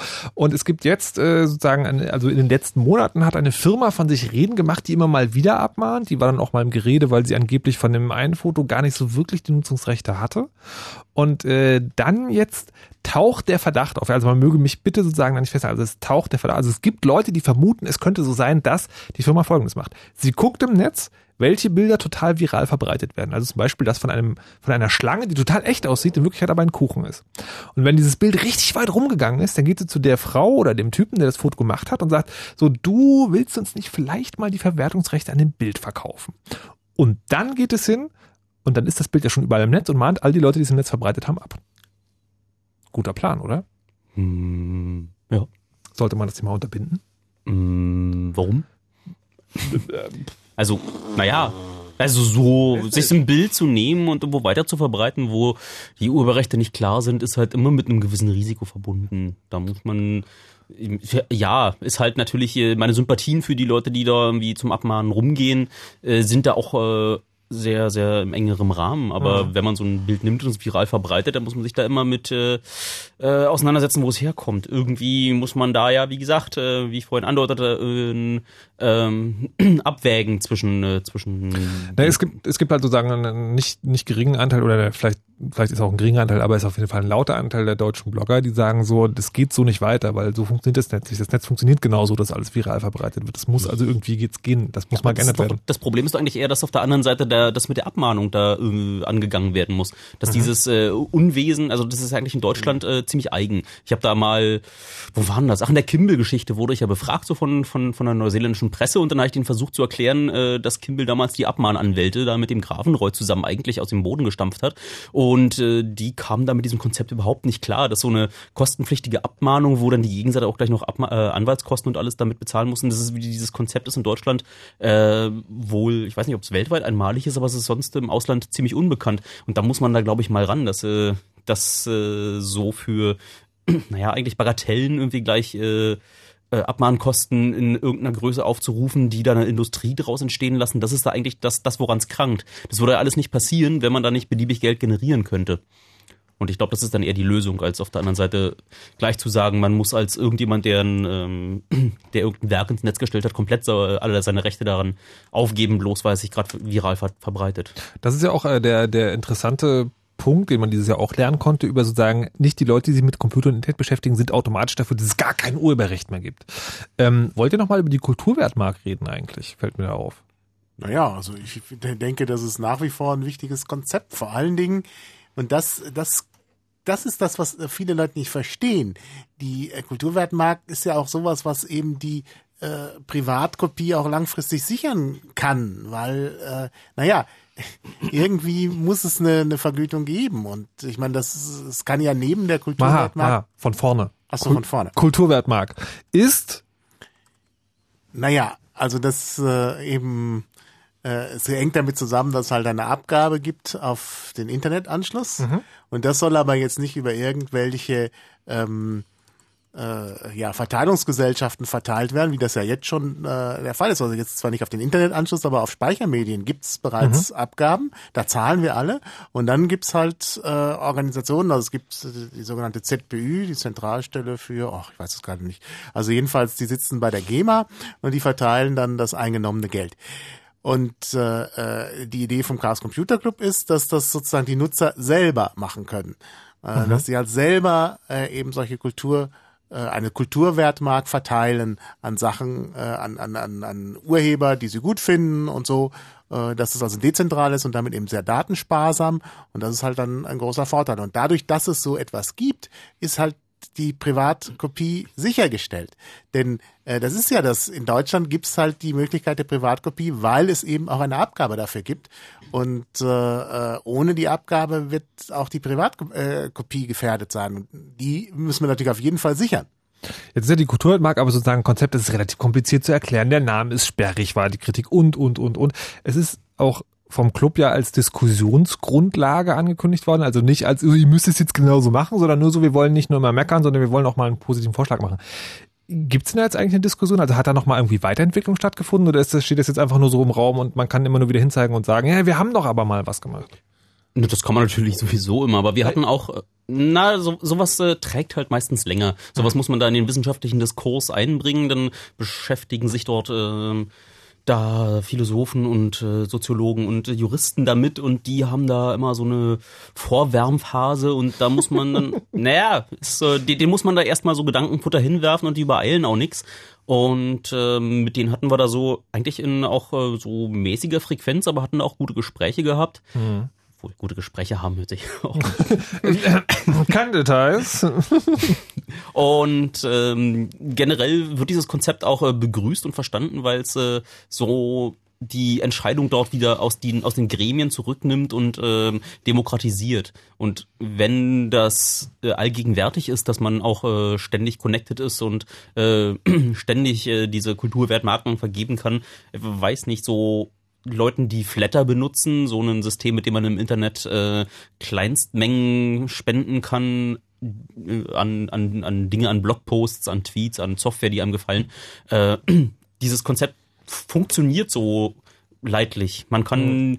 nicht davon leben, außer mhm. einige Ausnahmen, aber es ähm, kommt da schon so ein bisschen was bei rum und man fühlt sich natürlich immer geschmeichelt. Und es ist so, so eine ähm, auch institutionalisierte Art und Weise jemandem anderen zu schmeicheln. Das ist ähm, schon so ein, so ein Zeichen, dass es äh, ein Weg ist, äh, der funktioniert. Und wenn man das dann am Ende dann auch noch juristisch irgendwie festklopft, dann, dann glaube ich schon, dass da was draus werden kann. Besteht da Hoffnung? Also jetzt konkrete? Für konkrete Hoffnung müsste man da selber, glaube ich, nochmal ähm, Ja, sich in den Arsch treten. Doch, doch, also ich glaube, es besteht Hoffnung. Ich hatte ja, also war ja selber auf einem Podium dabei in München bei der, beim Justizministerium und da war eben auch einer von der ZBÜ im Publikum, der dann nachher zu mir gesagt hat, das würde ihm sofort einleuchten. Also das sei äh, für ihn kein Problem. Während äh, die rechte Vertreter, ich saß ja da mit lauter Lobbyisten, gut, ich bin natürlich auch einer für den CCC, aber ich saß da mit lauter anderen Lobbyisten auf dem Podium, die haben gleich geschrien, ah nee, Kulturwelt, wir wollen doch unsere Inhalte verkaufen, wir wollen nicht irgendwie, also die Privatkopie, nee, wir wollen halt mehr verkaufen. Und äh, also ich denke, da gibt's äh, schon nochmal, also eine ganz interessante äh, andere Front. Ne? Dass also plötzlich äh, die, die Leute von der ZBÜ sagen, ja, können, können wir uns überlegen. Und äh, äh, dann aber wieder die Urheber kommen und sagen, nicht die Urheber, die, selber schon in die Falle getan. Also die Rechteverwerter, die sogenannten Leistungsschutz äh, Da sieht auch keiner mehr durch. ne, die dann sagen, wieso, wir wollen ja irgendwie auch noch äh, auch noch was verdienen. Ne? Also da gibt's dann schon noch mal ganz äh, ganz neue äh, Koalitionen. Also von daher sehe ich das nicht ganz so äh, pessimistisch. Okay, also da, da kann noch was draus werden, aber es wird jetzt nicht wie die C3S gleich im Januar losgehen. Nein, nein. Okay. Ähm, äh, apropos im Internet Dinge verkaufen, was ist eigentlich mit Bitcoins? Bitcoins waren, äh, da hatten wir, also schon länger her, mal eine Sendung im Chaosrad auch drüber gemacht, eine, ja, ich will jetzt nicht sagen virtuelle Währung, eine elektronische Währung, also Mhm. sagen Geld, das nur durch Umtauschkurs ähm, in, in Geld, wie wir es kennen, sozusagen äh, einen Wert erhält und das sozusagen durch Rechenkraft berechnet wird. Da, das wurde sehr groß, so 2011 und dann gab es so ein paar größere Skandale, wo halt irgendwie größere Mengen dieses Geldes Bitcoins weggekommen sind und ich habe aber jetzt neulich mal gesehen, das gibt es immer noch, oder? Gibt es da einen Status? Das gibt's immer noch. Unter Bekanntenkreis gibt's auch Leute, die da noch weiter Miner betreiben, also diese Zahlen ausrechnen und dann Strom in Bitcoins verwandeln. Und Mhm. ähm, es gibt auch Burgerbratereien, mit denen man da bezahlen kann. Naja, und eine. Also so der richtige große Durchbruch ist da bei Bitcoin noch nicht ähm, rausgekommen. Um, oh, und so richtig Neuigkeiten in letzter Zeit, außer so die negativen News, dass ähm, die Wallets weggekommen sind, habe ich auch nicht gehört. Nee. Gibt es denn überhaupt irgendwas zu bezahlen im Netz? Äh. Neues? Also irgendwie so, dass man so Kleinstbeträge irgendwie mal weggeben kann oder sowas? Nö, die einzig spannende Geschichte, die ich jetzt so gesehen habe, ist, dass es äh, total äh, Mainstream wird, äh, anonyme Kreditkarten sich äh, zu organisieren. Du kannst jetzt an die Tanke gehen, kannst dort Geld dalassen und äh, bekommst eine Prepaid-Kreditkarte, auf die du Geld auch anonym einzahlen kannst. Das Einzige, was sie da sehen wollen, ist eine Mobiltelefonnummer, an die man eine SMS geschickt bekommt. Aber da es ja dabei Aldi Talk auch äh, anonyme Prepaid-Mobilfunkkarten gibt, kann man sich da jetzt wirklich anonyme fürs Internet bezahlen, taugliche Visa-Karten klicken. Ich Und die kann, die kann man tatsächlich sozusagen mit, also gibt es wahrscheinlich auch von anderen Anbietern, der Vollständigkeit halber? von anderen Nein. Anbietern? Ich habe noch keinen Anbieter genannt. Nur Visa Doch. gesehen. Ach so. nee, das ist ja nicht von Visa, das ist ja ein, äh, ja, ich glaube, dasselbe gibt's da irgendwie auch in Mastercard und äh, von derselben Firma habe ich, äh, Für Zeit, dass das Jahr zu Ende geht, oder? Welches Jahr? Ach so. Okay. So, also mit dem, mit dem anonymen Bezahlen, äh, es wird erstmal Plastikgeld. Was ist eigentlich, ähm, apropos Plastikkarten, nächster Gedankensprung, was ist mit den, mit der äh, Kranken, Krankendingens? Na hier, sag schon, elektronische, elektronische Gesundheitskarte? elektronische Gesundheitskarte. Mir hat neulich meine Krankenkasse angerufen und hat gesagt so, Herr Richter, wir hatten Ihnen noch eine Mail geschrieben, dass Sie uns ein Foto schicken wollen. Ich so, ich habe keine Post bekommen. Gibt es irgendwie Neuigkeiten? Das, also Plan war ja so eine Chipkarte einzuführen, wo irgendwie die komplette Krankenakte drauf geht. Gibt es noch? Weiß das einer? Naja, die, die Akte sollte ja nicht drauf sein, aber man sollte mit der äh, Chipkarte Zugang zur Krankenakte haben. Ja, das ist alles ein bisschen, hat sich alles ein bisschen verzögert. Offenbar ist das so eine Art, äh, weiß ich nicht, äh, Autobahnmaut-Geschichte, die nicht so richtig in Gang kommt. Aber ich kenne den aktuellen Status nicht. Aber ich bin eigentlich ganz froh, wenn es nicht so schnell geht damit, weil es doch ein ziemliches Problem darstellt. Ist das denn so, also ist dann so Verschleppung sowas auch, wo man sagt so, okay, naja, da haben sich am Anfang so Leute drüber gewehrt, lass uns mal einfach lange damit brauchen, das einzuführen, dann fällt es nicht so auf. Ist das politische? Also, nee, das glaube ich nicht. Okay. Also ich glaube wirklich, dass äh, da viele, viele Firmen viel versprochen haben, was man nicht so schnell halten kann. So ähnlich wie bei der bei den Zügen für die Deutsche Bahn. Das ist, äh, Oder den Berliner Flughafen. Oder voll- die E-Mail. Genau. ja, Stimmt. die E-Mail passt noch besser eigentlich. Was, was ist denn damit eigentlich? Die- Die E-Mail, da gab es noch den anderen Anbieter. Äh, keine Ahnung. Bin Also äh, nur zur Erklärung, also es, gab, es gibt den Plan sozusagen äh, von der Post, glaube ich, und von der Telekom auch sozusagen, dass man E-Mails schicken kann, die dann sicher unterschrieben sind, die dann pro, E-Postbrief, oder? die pro, genau, der E-Postbrief, die, äh, die dann pro Mail Geld kosten. Und äh, auch sozusagen von der Verschlüsselung so her, dass sie nicht wirklich verschlüsselt sind, sondern man verschlüsselt sie, bis man sie zur Post gibt, die darf das aufmachen und dann wird es nochmal verschlüsselt. Also totaler Quatsch. Gibt das mittlerweile oder hat, ist, ist es eingestampft Die worden? machen da nur ganz groß Werbung. Ich war ja da erstaunt. Ich hatte, ich bin neulich an irgendeinen Browser beraten, äh, geraten mit äh, ohne Adblock und da war gleich oben prangte äh, groß. Ich glaube, irgendein Fußballverein aus Bayern hat da irgendwie auch gleich noch einen ähm, Werbevertrag Okay. mit denen. Ich weiß nicht mehr, wie der hieß, Bayern München oder so. Und ähm, die, die, das ist, da wird gerade große Mengen Geld reingepumpt, wie es aussieht. Und äh, ich habe da im Netz selber wenig von gehört. Aber Okay. Also falls, wir machen es einfach so, falls einer von euch einen E-Postbrief oder eine, E-Mail tatsächlich schon mal benutzt hat, kann er gerne anrufen 0331 70 97 110 und wir machen so lange das Fritz Info mit Nachrichten, Wetter und Verkehr.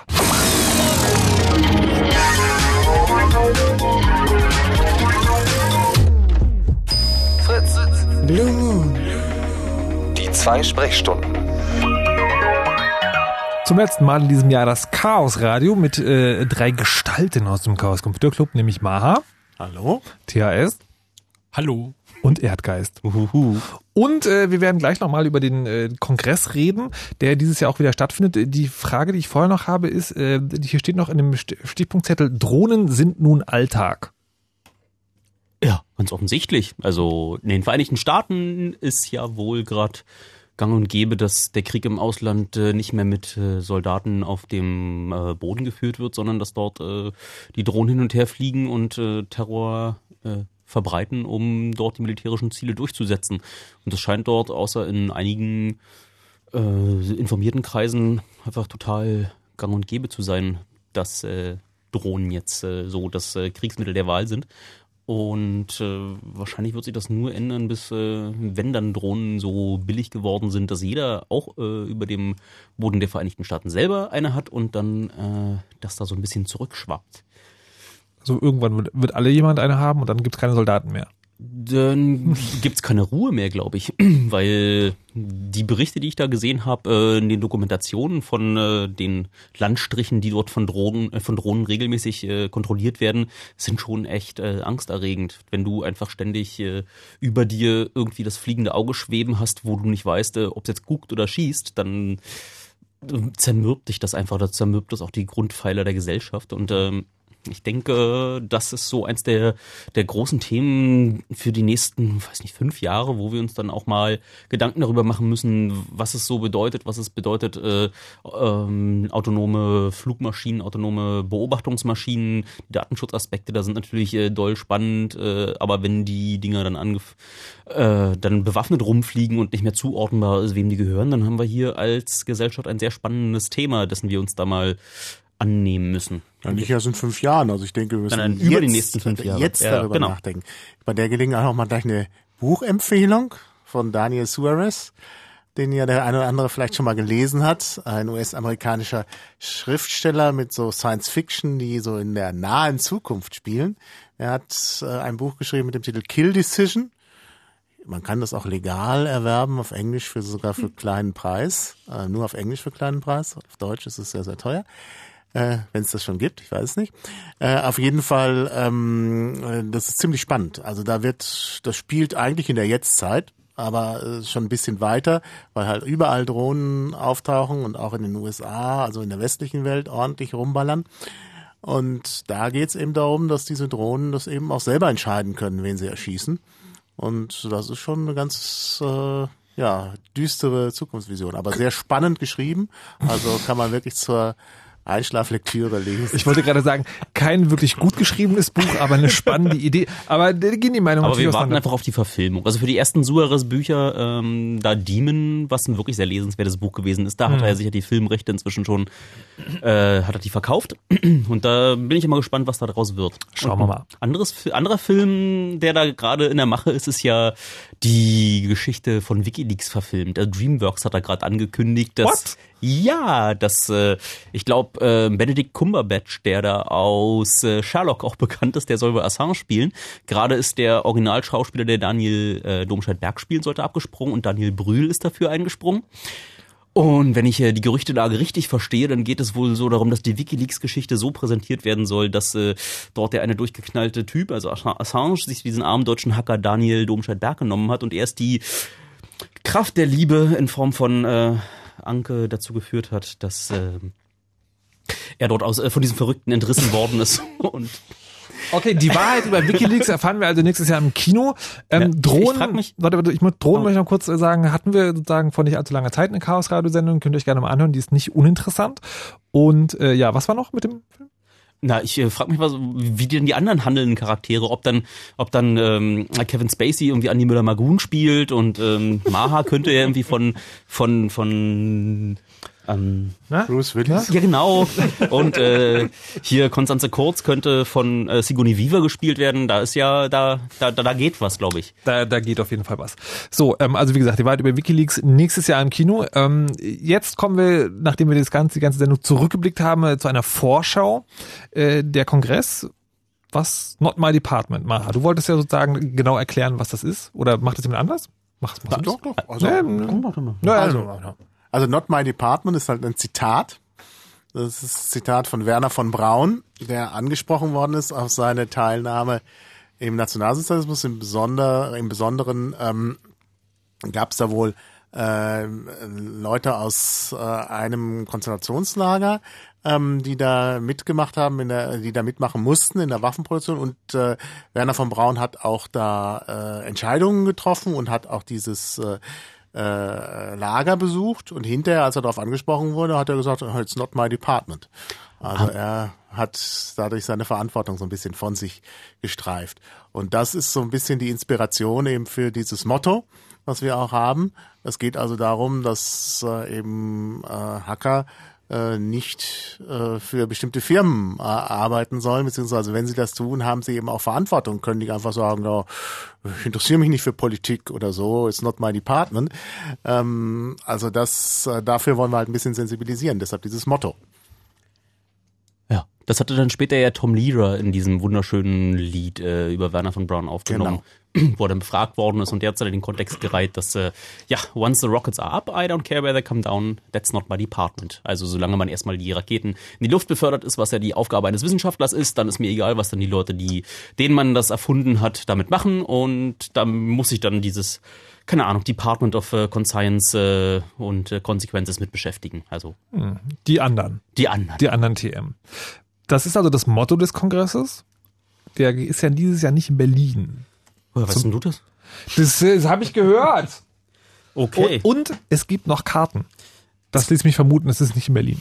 Ähm, aber äh, wo ist er denn und was passiert da und überhaupt? Äh, dieses Jahr wird der Kongress aus Platzgründen und weil wir in Hamburg sehr willkommen geheißen worden sind, äh, genau dahin ziehen ins äh, ähm, Congress Center Hamburg, CCH, was direkt an diesem einen ähm, ICE-Bahnhof, der von Berlin gut zu erreichen ist, an dessen Namen ich mich nicht immer erinnern kann. Hamburg Dammtor. Du kannst also mit dem Bademantel in Berlin einsteigen, na, wie Stoiber das mal sagt. Du kannst in Berlin einchecken und schon bist du da im Hotel. Zehn Minuten. Okay, es ist also in Hamburg, es Genau. ist schnell von Berlin erreichbar. Und, ähm, und wir haben dort ein bisschen mehr Platz als in den letzten Jahren. Wir werden schauen, dass wir die Veranstaltung so wachsen lassen, dass es nicht total ungemütlich wird. Wir haben da ja ein Haus zur Verfügung, das wir bespielen möchten, in dem wir wieder über 90 äh, ziemlich coole Vorträge äh, auf der auf dem Vortragstrack, also in drei verschiedenen Seelen uns äh, anhören können. Und es gibt dieses Jahr das Konzept der Assemblies. Das ist so, wer mal auf dem Camp gewesen ist, der ist äh, so ungefähr wie die Villages, dass man da so mal ja, das sind wie so kleine Dörfer, in denen sich Leute zusammenfinden, die ähnliche Interessen haben, die äh, an ähnlichen Projekten hacken und die diese gerne präsentieren möchten oder die äh, Gleichgesinnte suchen, äh, um gefunden zu werden. Und da haben sich jetzt auch schon, ich glaube, irgendwie 80 Assemblies äh, angemeldet, die alle ihre kleine, ihr kleines äh, Reich bekommen und äh, sich dort zusammenfinden können. Und ja, also ich bin auf jeden Fall auf dem Kongress, äh, werde da auch einen Jahresrückblick, der vielleicht ein bisschen strukturiert ist als die Sendung. Was?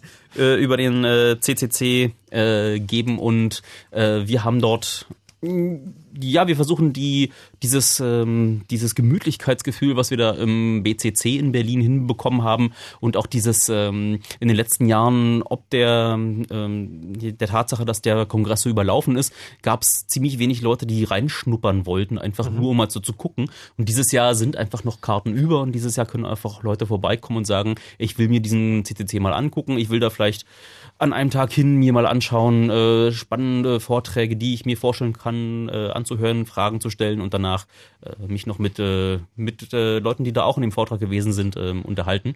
Gucken, ob das wirklich so eine Klugscheißer sind alle. ja. Aber das Und- mit, den, Assemblies ist eigentlich eine, eine super Idee. Meine, kann ich ja sagen, war nicht meine. also, ich meine, das ist ja immer das Problem in den letzten Jahren gewesen mit diesem, äh, mit diesem Hackcenter. Da, da war kaum noch Platz und es war überfüllt. Und viele Leute, die gerne was machen wollten, kamen da nicht rein. Und jetzt ist da einfach mal so richtig viel Platz und die Leute können da richtig ihr Zeugs ausfahren äh, und einfach mal zeigen. Also auch so eine Art Leistungsschau, wenn man so will. Also jedenfalls. Eine, eine Chaosmesse? Ja, so ein bisschen vielleicht, aber aber ich kann mir das super spannend vorstellen, einfach auch um neue Sachen zu entdecken. Also das ist für mich ja der besondere Reiz. Ich will da ja irgendwie was Neues entdecken. Ne? Also das kann man jetzt mal so richtig. Und äh, nur um das nochmal gefragt zu haben, es ist schon so, äh, ich muss keine, kein Auskenner sein, um hinzukommen, sondern es reicht Interesse zu haben. Das ist ja eigentlich generell die Idee seit immer gewesen. Es gibt äh, diese Berührungsängste, dass äh, hier die totalen Cracks rumhängen würden, aber das mag vielleicht für einzelne Themen bei den Hackern immer stimmen.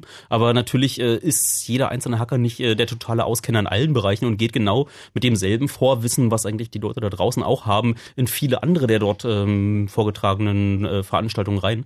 Am Deswegen- Tag drei ist auch Junghackertag. Da, da, da gibt's halt auch ein spezielles Angebot und äh, ja, für Kinder und eben Jugendliche, die sich überhaupt erstmal vielleicht das erste Mal überhaupt mit diesen ganzen Themen und all das, all dem auseinandersetzen wollen. Das erste Mal mit einem Lötkolben. Ja, zum ich Beispiel. gehe da auch hin. Also ich weiß nicht, ob ich mich da verkleiden muss, damit die Leute mich nicht auslachen, aber nee, Du bist ja nein, klein. Ich, also ich kann das tatsächlich empfehlen. Ich war jetzt, äh, im letzten Jahr gab es auf dem Kongress gab so eine Rakete, da konnte man sich irgendwie bunte Lichter zu äh, irgendwie noch zusammenlöten. Das habe ich gemacht und das befriedigende Gefühl, selber etwas gelötet zu haben, ist nicht schlecht. Ich werde jetzt trotzdem nicht der Elite-Löter, aber das mal ausprobiert zu haben, ist schon auf jeden Naja, Fall gut. also wir hatten ja die Datenspuren in Dresden äh, Ende Oktober und da gab's ja auch unten im Foyer so einen äh, Junghacker-Löt-Workshop und das hat wunderbar funktioniert. Also ich denke, dass das äh, durchaus jetzt hier auch in meinem großen Stil machbar ist. Junglöten im großen Stil hört sich auch gut an. Also für Leute, die interessiert sind, äh, diese Assemblies sind äh, schon im Internet einsehbar. Es gibt unter events.ccc.de, ähm, da ist es, glaube ich, verlinkt, dann slash Congress äh, 2012. Eine Liste unter anderem der, der Assemblies. Man kann sich auch selber dort eintragen, wenn man daran interessiert ist, kann man es kommentieren, man kann eigene Assemblies dort noch ähm, mh, versuchen zu beantragen. Es gibt äh, immer noch auf dem Kongress selber ein Konzept heißt Lightning Talks. Das sind so fünf Minuten ähm, Vorträge, die man selber zu seinem Lieblingsthema halten kann, wenn man meint, dass nicht äh, dort jetzt ein ganzer Dreiviertelstunden-Vortrag draus wird, aber man mal grob Updates geben möchte. Die kann man da auf der Webseite, das ist ein Wiki, kann man das da eintragen und äh, Partizipation ist, glaube ich, dieses Jahr ganz groß geschrieben, dass äh, wir einfach mit den neuen Möglichkeiten, die man da hat, mit dem größeren Gebäude, mit diesem Umzug, mit der, mit dem gesamten Gefühl, dass jetzt äh, da mal so einige der Verkrustungen über den letzten Jahren, wo es so eingespielt war im BCC, äh, aufgebrochen wurden, dass äh, dort viele spannende Dinge passieren und wir würden der Partizipation äh, der Gäste auch wieder ganz groß schreiben. Also das heißt vor allen Dingen auch das Programm, also die Vorträge sind auch schon festgeschrieben, da kann man jetzt nicht irgendwie noch einen Vortrag einreichen, außer zu diesen Kurztalks. Aber generell, wenn man noch so eine Idee hat für so eine Assembly, dass man sagt, hier, ich möchte gerne mit meinem Tisch bis Samstag kann man die noch einreichen. Diesen Samstag. Diesen Samstag ist eigentlich offizielle Deadline. Also ich übermorgen. Ich glaube, Bernie verwaltet die und die wird mich gleich hassen, aber wahrscheinlich wird man, wenn man, eine, wenn man eine coole Assembly hat, wird man auch später noch mit äh, ein bisschen Betteln ähm, nachrutschen können. Ja, es gibt okay. auch wieder einen Workshop-Raum, der sich mehr oder weniger selbst organisiert. Also wer da was machen will, braucht sich nicht zurückhalten. Also auch ohne, dass man einen Vortrag äh, eingereicht hat, einfach hinkommen und was machen. Also da gibt es mhm. genug Möglichkeiten diesmal. Und beim, beim Hinkommen so kann man auch sagen, es gibt auf dieser Seite auch ein Wiki, wo sich Leute organisieren von wegen Mitfahrgelegenheiten und Unterkünfte, äh, Unterkünfte und alles Mögliche. Ja, na, es ist halt ein Experiment. Diesmal das muss man auch als solches sehen, aber ich finde, dass dafür, dass es äh, wirklich so einen experimentellen Charakter hat, wir vorher nicht wussten, auf welche Ressourcen wir da zurückgreifen können, irgendwie zwischen Berlin und äh, Hamburg hin und her zu pendeln, es ist einfach ziemlich äh, cool gelaufen bisher schon. Ich bin da auch, äh, ich, ich freue mich da schon echt drauf. Jetzt sag doch mal das Datum. Das Datum von was? Na, vom Kongress? Na, das findet so nach Weihnachten vor Silvester statt. Bis 30. Dezember. Alles klar. So, ähm, dann haben wir es eigentlich, oder? Na, mein Internet ist so. Ne, hier, ich, ich steht immer noch, also ihr müsst euch das so vorstellen. Ja, Chaos Radio ist immer auch so sagen, die Leute sind immer auch am Computer währenddessen und wir haben hier so ein kleines Vorbereitungsdokument, da können wir alle gleichzeitig drin rumarbeiten. Und da steht jetzt seit Anfang der Sendung, ohne Windows 8 Witz geht es nicht, äh, Windows verstehe ich nicht, Maha hat nur noch eins gleichzeitig, Knihihi, eventuell nochmal Salz. Äh. Was zur Hölle? Na, Microsoft ist ja jetzt mit diesem Betriebssystem da rausgekommen, ja. dieses Windows 8. Ja. Betriebssystem. Genau. Und haben damit eigentlich alle Versprechungen, die sie da mit, ähm, mit dem Namen und mit dem Konzept dort ähm, gemacht haben, ursprünglich haben sie aufgegeben. Jetzt ist halt nicht mehr Windows, sondern nur noch ein einziges Window. Also Microsoft Windows 8 weil, Echt? ja. ist mir gar nicht aufgefallen. Ist halt, wenn du nicht da ganz groß da, da rum rumhackst, dann siehst du halt nur eins und darfst vielleicht eine Vorschauansicht eines zweiten Fensters da von, von links da mal reingucken lassen. Aber mehr ist es auch nicht. Ansonsten haben sie mit diesem Versuch, dort mal als auf Tablets zu gehen und diese, ähm, ja, x86er, diese, dieser, dieser Prozessor, der eigentlich in allen PCs drin ist, da sich da mal von zu verabschieden, um auch äh, ARMS zu unterstützen. Das ist nämlich der Prozessor, der in allen Mobiltelefonen und Tablets drin ist. Haben sie dann auch die das zweite Versprechen ähm, aufgegeben, was sie bisher äh, Leuten garantiert haben, dass ihre alte Software darauf läuft. Hm. Das heißt, mit Windows 8 ist man eigentlich gerade irgendwo so zwischen den Welten, zwischen den Stühlen. Und ähm, ich finde, das sollte man umbenennen in Windows 8. Aber ist es nicht eh so, dass sozusagen nur jedes zweite Windows benutzbar ist? Ich äh, benutze schon seit Ewigkeiten, also außer meiner Mama sein Windows. Also ich weiß nicht, meins ist, meins ist benutzbar, meine Mama seins nicht und äh, da, da magst du recht haben, ja. Aber Nein. ich finde das nicht gut, dass es dann Window heißt, weil äh, ich meine, wir hatten ja schon mal X-Window auf den äh, Unix-Systemen und wenn jetzt äh, äh irgendwann äh, Windows nur noch Window heißt, dann gibt es doch mehr Verwechslung, vor allen Dingen, wenn die dann das zehnte Betriebssystem anfangen. Na, und wenn man nur eins sieht, heißt das ja noch lange nicht, dass es nur eins gibt, nicht wahr? Genau. Das, die verstecken sich nämlich nur. Fiese kleine Dinger. Markus. Wir, wir gehen uns hier in Details, die sind äh, schon wieder viel zu Markus. Hoch. Ja, bitte, was denn? Du willst jetzt wissen, was der rote Wolf bedeutet? Der, der große böse Wolf, was? Der, ach, der böse Wolf. Nein, der böse Wolf hat ja. natürlich äh, das Rotkäppchen oh bedroht. Gott. Und da das heute dem Markus seine letzte Sendung ist. Hilfe! Hopp, hopp, Rinnenkopf. Genau. Was? Haben die ihm einen kleinen, ähm, eine kleine Flasche Sekt einer nicht näher spezifizierten Marke, die Bösen Wolf vielleicht grob umschrieben ist, mitgebracht. Mhm. Und noch ein kleines äh, Präsent, ein Geduldsspiel, weil du mhm. so verdammt viel Geduld mit uns oh, hattest. Oh, ihr seid so süß. Was ist das? Ich habe ein. danke, danke, danke, vielen Dank. Vielen Dank. Ähm, ja, jetzt ist es raus. Ich kann Warte, nicht, äh, das hier kannst du dir auch noch selber ergründen. Unser schwarzes Schaf in der Hacker-Community. Ich bin. What? Ich muss wieder mal in die Webcam halten, aber die sehen das sowieso noch nicht. Ich, äh, ich setze mal das scharfe Monitor. Wenn ihr auf Fritz.de in die Webcam geht, äh, könnt ihr das dann noch angucken. Das, in den nächsten zehn Minuten wird das bestimmt noch einmal aktualisiert. So, worum geht's hier eigentlich? Also, es geht darum, der Herr Richter äh, macht sich jetzt von dann. Ich höre bei in die Fritz, Babypause. ich höre bei Fritz auf und werde Mutter. Nee, Quatsch. Ähm, und deswegen war das jetzt das letzte Chaosradio mit mir und auch generell wird man mich hier nicht mehr hören. Es hat mir viel Spaß gemacht mit euch. Ähm, und ich übergebe das Chaosradio zum Beispiel an jemand, äh, der sich eigentlich nochmal melden wollte heute, aber irgendwie ähm, das nicht mehr getan hat. Aber das kennt man von ihm auch schon und man kennt ihn auch schon. Also die nächsten Chaosradios, die äh, euch ereilen werden, wird ein gewisser Herr Klein moderieren. Der Holgi. Der Holgi, genau, der hat das auch schon mal gemacht, also seid in, in guten Händen. Um genau Und- zu sein, war meine erste Chaos-Radiosendung, die ich äh, hier mit bestritten habe, war mit dem Holgi. Da saß ich, glaube ich, mit dem Bert, der jetzt auch gerade neben mir sitzt. Das waren noch Zeiten. Das war noch Zeit. Da haben wir Da haben wir damals noch die Webcam umgedreht. ja. Und damals gab's auch, also die Sendung war, glaube ich, Los, los, dieses Wireless hier Land, dieses Wi-Fi. hier sein. Was zur Hölle? Er. Total der krasse, heiße neue Shit. Die Schweine! Da. Und jetzt, jetzt, einen. jetzt kommen hier, jetzt Da kommen hier, das könnte sein, dass er jetzt es kommen ist. hier Leute das könnte sein, dass er es ist. Um Gottes Willen, was passiert hier? Ich weiß nicht, was. Ich hab, ist, seine Datenströme richtig spüren. Zugriff, meine Damen und Herren. Da ist er. Ich störe, wir stören nur sehr ungern dieses kleine Gottes akustische. Tête-à-Tête hier. aha. Aber es handelt sich hier um einen kleinen Notfall. Ja, Herr Richter, ja, bitte. ich darf uns kurz vorstellen, wir sind ein kleines Spezialeinsatzkommando. Mein Name ist Schmidt. Mit Doppel-T.